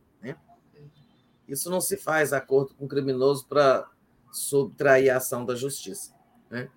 Eu acho que ele tem. Olha, teve uma. Teve até uma notícia aí de que o PL, o partido recente do Bolsonaro, né? O PL ficou assombrado quando fez um, teve acesso, um resumo de todos os processos que o Bolsonaro tem tramitando na justiça. Alguns paralisados, alguns. É... Eu não estou falando de crimes de responsabilidade, estou falando só de crimes comuns. Crimes comuns que não andam, né? Porque, embora exista um inquérito, o Procurador-Geral da República não oferece a denúncia. Como nós sabemos, é quando o Ministério Público, isso vale em qualquer instância, oferece a denúncia, o acusado se torna réu né, e vai ter que ser julgado. Como aconteceu ontem lá no Paraná, né, com o Ministério Público oferecendo a denúncia contra o assassino de Marcelo Arruda. Depois que ele deixar a presidência, isso sai, não tem aras também. Vai ser o Ministério Público, um procurador lá da primeira instância, que vai denunciá-lo, porque os inquéritos já existem. É, eu tenho, não, não, tenho dúvida de que ele tem um encontro marcado. Tereza, e você já tocou nesse assunto né, dos militares das altas patentes que disseram aos ministros do STF que não aprovam o que o Bolsonaro fez, mas a gente fica se perguntando, dá para confiar, né? Não será assim, tipo, tranquilizar e depois é. aderir ao golpismo do Bolsonaro? A gente tem medo, né, Tereza? Claro, como eu dizia, até a nota da. O relatório interno obtido pela CNN da representação da União Europeia também chama atenção para isso uma sinergia cada vez mais explícita entre as Forças Armadas e o, esse discurso do Bolsonaro contra a, o sistema eleitoral. Mas nós, na verdade, nós aqui, sociedade civil, não sabemos né, qual é a correlação de forças entre as Forças Armadas, né, dentro das Forças Armadas. Né? Não sabemos, assim, se quando o ministro da Defesa fala, ele realmente está falando como representante das Forças Armadas ou como ministro do governo. O, o ministro da Defesa ocupa um cargo político escolhido pelo presidente da República e tem se comportado como cabo eleitoral do presidente da República. Né? Ele virou o novo Braga Neto o general Paulo Sérgio, que era tido como independente, como democrata, na verdade foi cooptado pelo Bolsonaro e, e, e cooptado porque quis, né? Virou cabo eleitoral. Mas ele ocupa um cargo político. Já os comandantes das Forças Armadas comandam instituições de Estado, né? são chefes de carreiras de Estado. Né? E o que, que nós vimos? É, o, comando, o ministro da Defesa, claro, está sempre batendo palma para o Bolsonaro. e falando por ele, fustigando o TSE, trocando, fala, atacando o ministro Faquim. Não temos dúvida de que o ministro da Defesa está no golpismo. Agora, os comandantes das Forças Armadas, esses que chefiam instituições do Estado e não do governo, se recusaram a participar da reunião com os embaixadores, embora tenham sido convidados. Foi um bom sinal. Mandaram esse recado para o Supremo. Foi outro bom sinal. Né?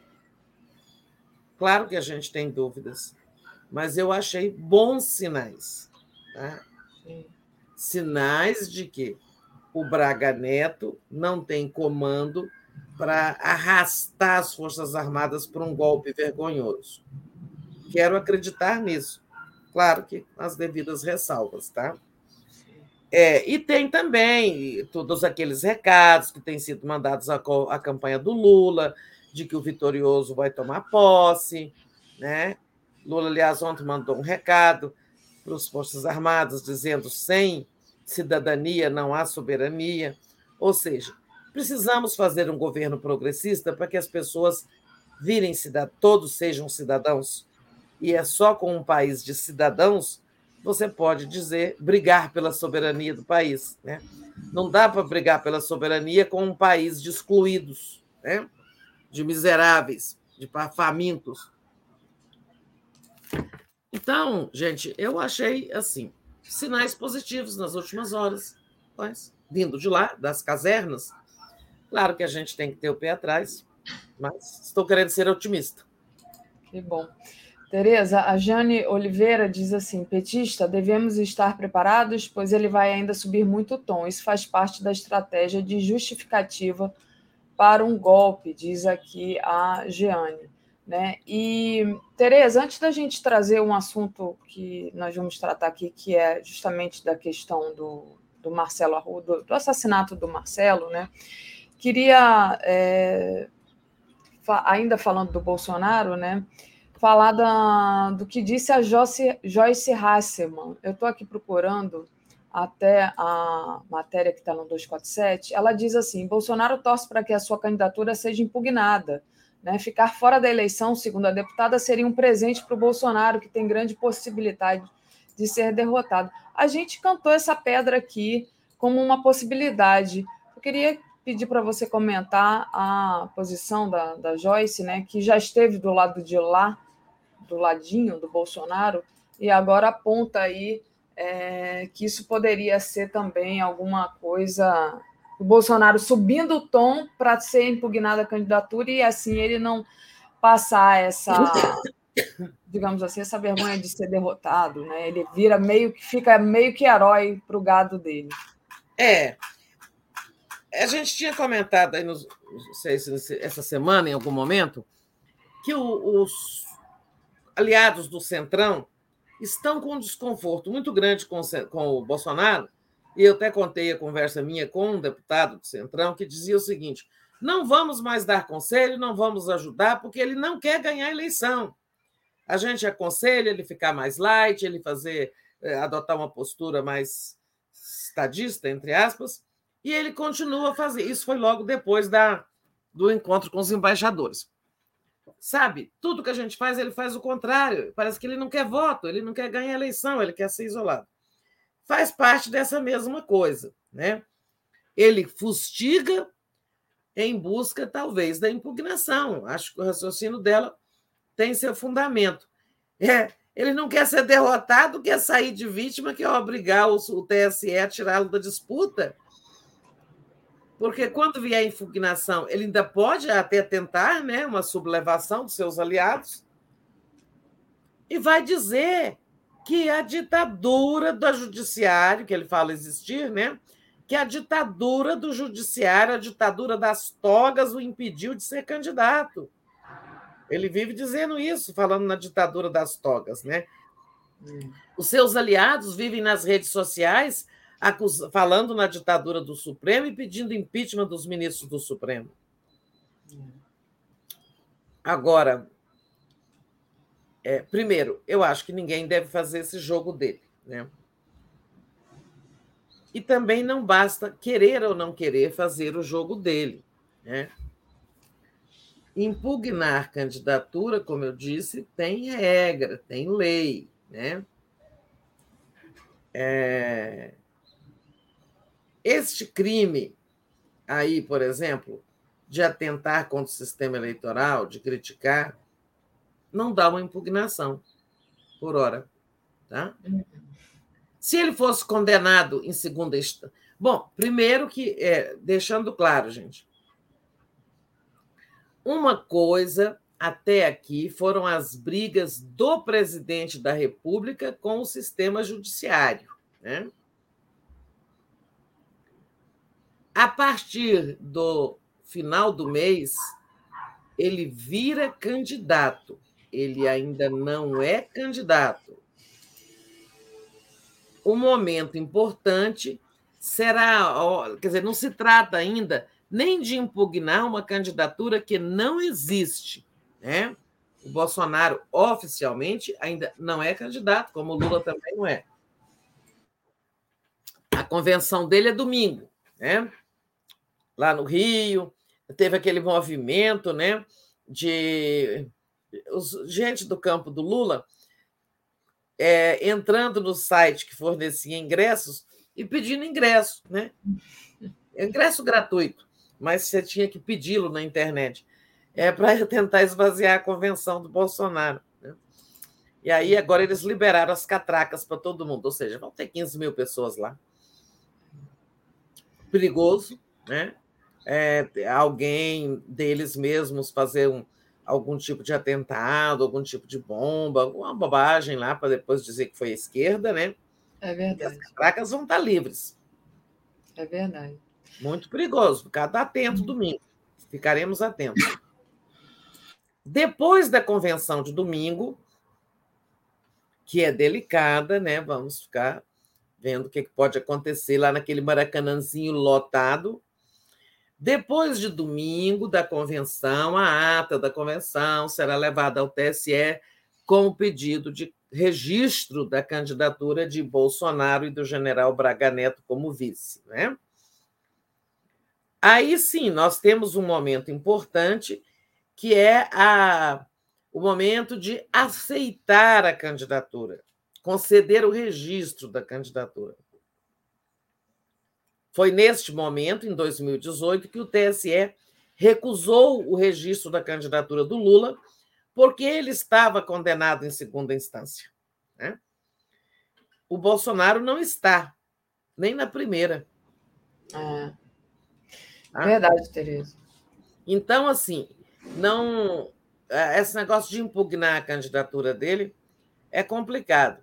É, tem que ter regra. Por exemplo, recusar o pedido do registro. Se ele estiver cumprindo, é filiado a um partido, tem mais de 35 anos, não tem condenação judicial em segunda instância, passou pela convenção e foi indicado, é, cumprir todos os requisitos, a candidatura dele vai ser registrada, ainda que ele esteja querendo que o TSE lhe faça o favor de impedi-lo de ser candidato para ser derrotado. Né? Por isso é provável que ele vá continue, que ele continue cavando conflitos para ver se acontece é, esse favor, né? Ele está pedindo um favor. Por favor, me tirem dessa disputa. Eu não quero ser covarde de correr da disputa com Lula. Eu quero sair de vítima, né? É, é isso, Tereza. Tereza, deixa eu agradecer aqui aos nossos internautas e pedir para vocês deixarem o like compartilharem a live. É muito importante também deixar o like, gente, compartilhar a live. O Daniel Miage, nosso amigo lá do Japão, diz: Meninas, façam um sextou fixo com Dai, Daphne e Tereza. Obrigada, Daniel. Aqui vou anotar a sugestão. É. E, enfim, vamos ver.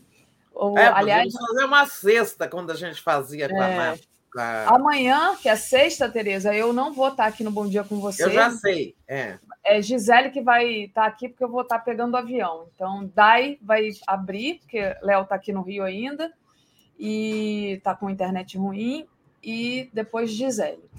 E aí e eu também. Já pedi a Gisele também, só para vocês saberem.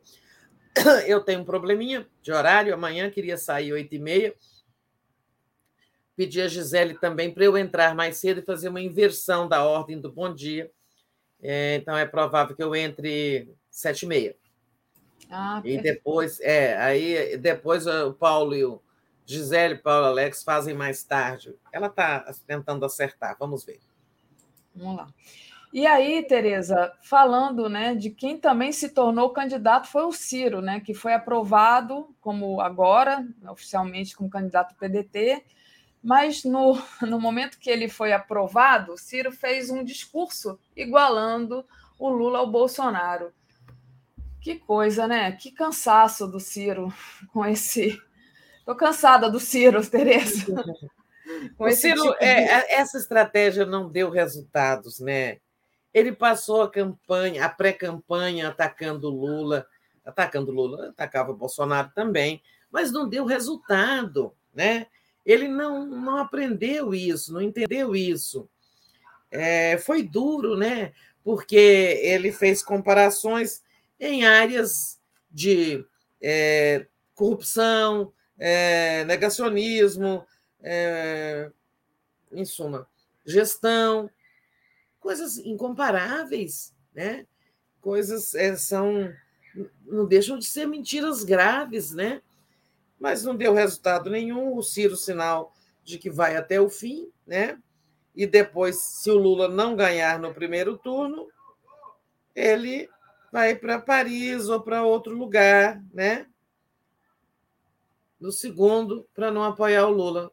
Porque com esse discurso que ele fez aí, ele não vai apoiar o Lula no segundo turno se houver segundo turno. E a escolha, essa escolha entre ajudar, a, ajudar o país a se livrar do Bolsonaro, apoiando Lula, né? ou lavar as mãos, essa é uma escolha imperdoável. Né?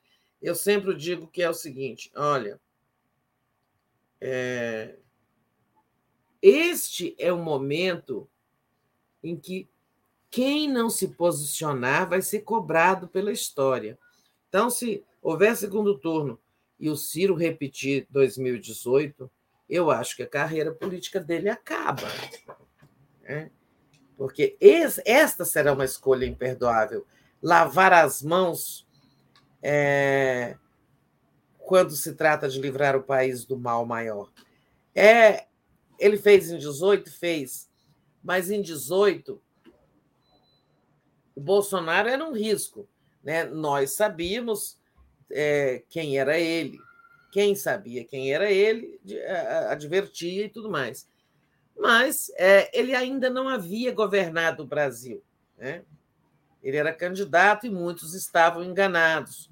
Né? É, o, o Haddad foi para o segundo turno com ele e tal, mas teve, como o Haddad já disse aqui em entrevista para nós, teve muito jogo baixo, né?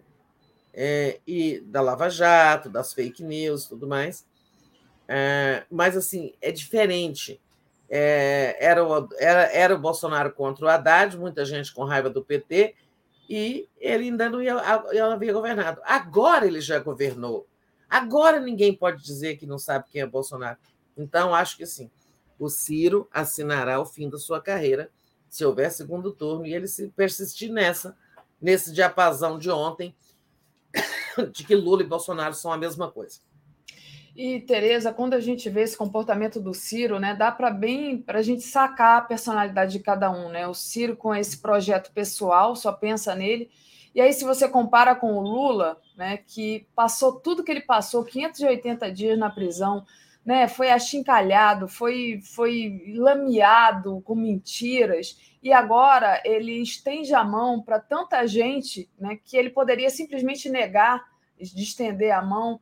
A gente, comparando assim, eu fico impressionada com essas duas personalidades é. díspares, né? Como o Lula é grande, é. né? Aliás, aquela charge que o Lula é do do Carlos Latuf, que o Lula é gigante, né? E que ele bota o Moro pequenininho. Esse o Lula é esse gigante lá retratado pelo Carlos Latuf. Nossa, a é trajetória do Lula e essa volta por cima é uma coisa assim, sem precedentes na história do Brasil, né? É, o Getúlio foi derrubado é, em 45 e de, foi lá para São Borja, ficou lá no ostracismo e voltou o glorioso eleito pelo povo em 50. Mas o Getúlio não havia sido condenado, chamado de ladrão, sido preso, achincalhado, não, não, deu a volta por cima, mas não era nas condições do Lula, né? É, o Peron foi derrubado, foi golpeado, foi para Madrid, ficou no exílio, voltou para a Argentina, deu a volta por cima, se elegeu gloriosamente. Mas também não tinha sido, sabe, não foi mandado para cadeia, não foi acusado disso, daquilo, foi golpeado. Né?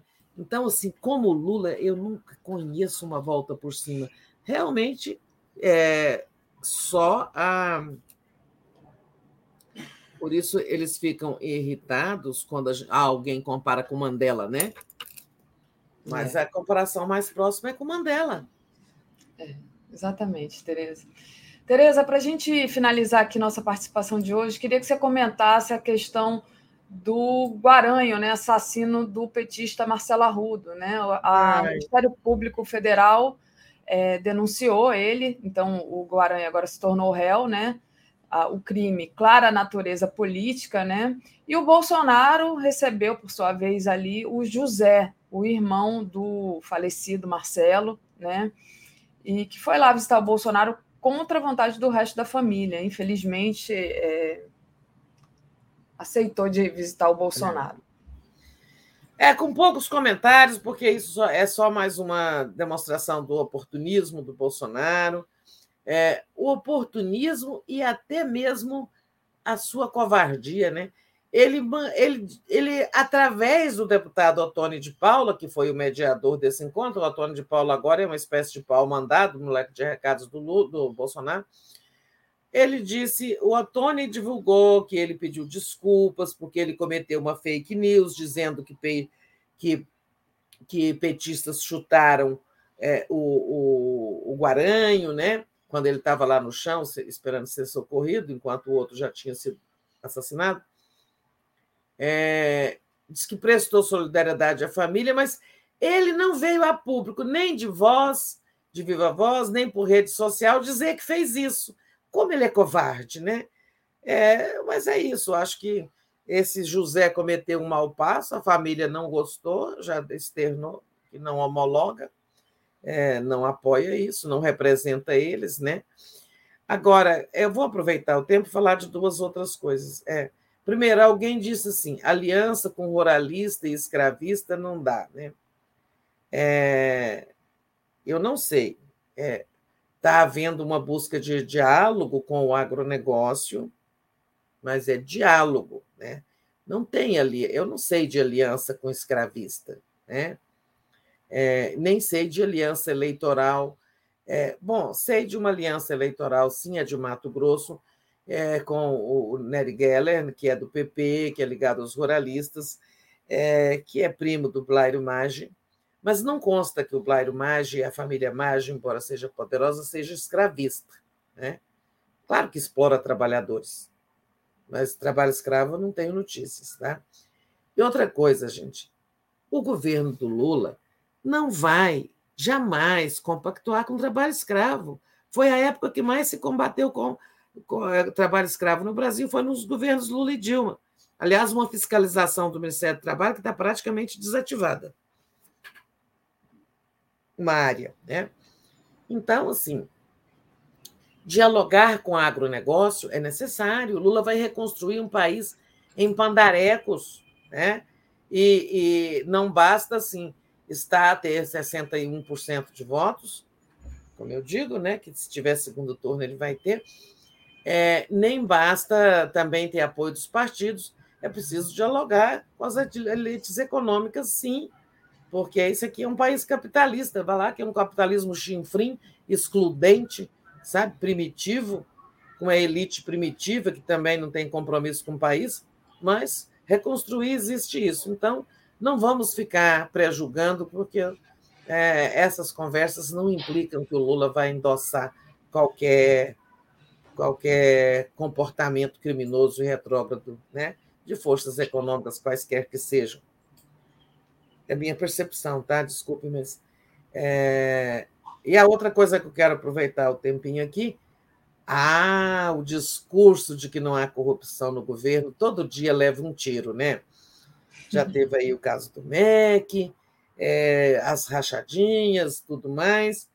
É, agora, é, a Polícia Federal, que está cada vez mais independente do Bolsonaro, a Polícia Federal está investigando a Codevasf. A Codevasf, grande empresa pública brasileira, que já prestou muitos serviços né, ao Nordeste, é, ao Nordeste, começando ali do norte de Minas, o Nordeste geopolítico, né, digamos assim. É, é, então, ele começa no Vale de Quitionha, que também é semiárido, tem seca, tem pobreza e tudo mais. A Codevasf foi capturada pelo Centrão, né? É, e é ali que o Centrão desova a grande maioria de suas emendas, bota o dinheiro na Codevasf para asfaltar uma. Agora a Codevasf foi distorcida, ela faz não apenas irrigação, que ela é do Vale do São Francisco, né? financiava muitos projetos de desenvolvimento, todo aquele projeto de petrolina, onde hoje se colhe uva no Nordeste, se fabrica vinhos, é, onde são exportadas tantas frutas, mangas e tais para o exterior, né? exportado para o exterior, desculpem o pleonasmo. É, então, essa hoje a Codevasf é usada para fazer asfaltinho de rua, pontezinha, sabe? Foi degradada e capturada pelo Centrão e contrata é, obras com superfaturamento vergonhoso de até 70%, até 100% às vezes tem o custo de uma obra contratada pela Codevasf em relação à obra feita em estado vizinho, né? Como foi recentemente uma obra no Piauí custava duas vezes mais uma semelhante que foi feita no Tocantins, ali, fronteira fronteira. Né? Então, é, eu acho que vem aí uma, um mega escândalo de corrupção sobre é, contratos superfaturados da Codevasf, envolvendo verbas secretas de parlamentares.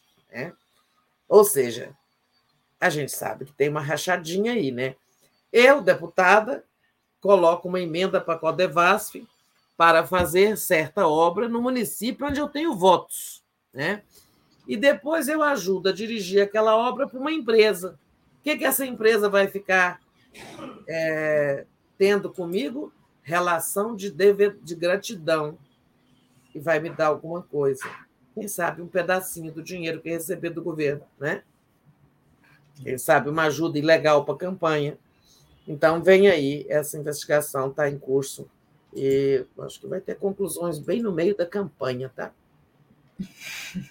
Vamos aguardar, Tereza. Esse Brasil, a gente não tem descanso, né? Sempre aparece notícia quente e a gente não sabe realmente o que vai acontecer até as eleições. Muita coisa pode acontecer. Elizabeth Coutinho diz assim: sou do norte de Minas, onde, através da Codevasf, Lula construiu milhares de cisternas de placas é, de placas de combate à seca. Desculpa que não tinha colocado aqui.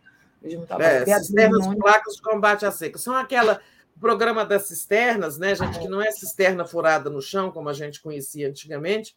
As cisternas são umas casinhas feitas com placas de concreto, né, que recolhem a água da chuva durante o período da chuva, até 20, sei lá, estou falando errado, acho que eu ia falar 20 mil litros, mas posso estar falando o número errado, mas acho que é isso mesmo. E aí aquela família tem água para atravessar a seca, a seca inteira, né? Esse programa está praticamente desativado, mas eu tenho certeza de que ele voltará. Exatamente. É, deixa eu trazer aqui também o ajuda aqui, o apoio da Beatriz Nunes, que nos enviou aqui um super sticker. A Ana Inês, que disse: os humilhados serão exaltados, está na Bíblia. Então, obrigada, Ana Inês.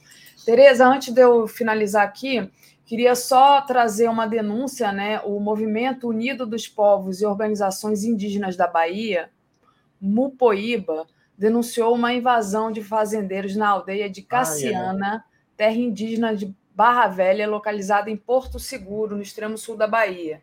Né? É, né? É, e então é, esse assunto apareceu aqui no Superchat pedindo para a gente denunciar né? As lideranças indígenas relataram tiros dentro da comunidade e diversas ameaças por parte dos fazendeiros. Né? Essa não é a primeira vez que essa comunidade relata violência por parte desses fazendeiros. Então, o pessoal trouxe aqui essa denúncia na hora que a Daiane estava aqui ancorando, e eu só estou reforçando, né?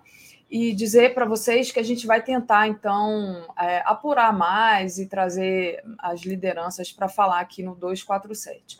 Tereza, vou aproveitar. que o Ministério Público haja né, rapidamente. Que o Ministério Público peça, né, faça lá, tome as medidas, porque é, é, é o papel dele. Exato. Muito, exatamente, temos que fazer pressão. Aproveitando aqui, então, agora para dar a nossa programação de hoje. Hoje, às 10 horas, está começando agora, Helena e Mário Vitor, todos contra Bolsonaro. Às 11 horas, a gente tem o Giro das 11. Lula é histórico, ex-presidente volta às origens e emociona Pernambuco. Às 13 horas, a mídia tradicional como fonte de desinformação institucional. Às 15 horas, Panorama. Às 16 horas, Estação Sabiá. 17 horas, um tom de resistência, bolsonarismo, uma seita violenta e criminosa. Às 18 horas, Léo ao quadrado. Às 18h30, Boa Noite 247. Às 22 horas, o dia em 20 minutos. E às 23 horas, a live do Conde. Com isso, te agradeço demais, Tereza. Me despeço aqui é, desse bom dia. Volto no sábado. E você volta hoje à noite, né, Tereza? Isso, gente. Bom dia você, Daphne, a todos e todas. E até a noite do Boa Noite. Valeu, bye, bye. Beijo.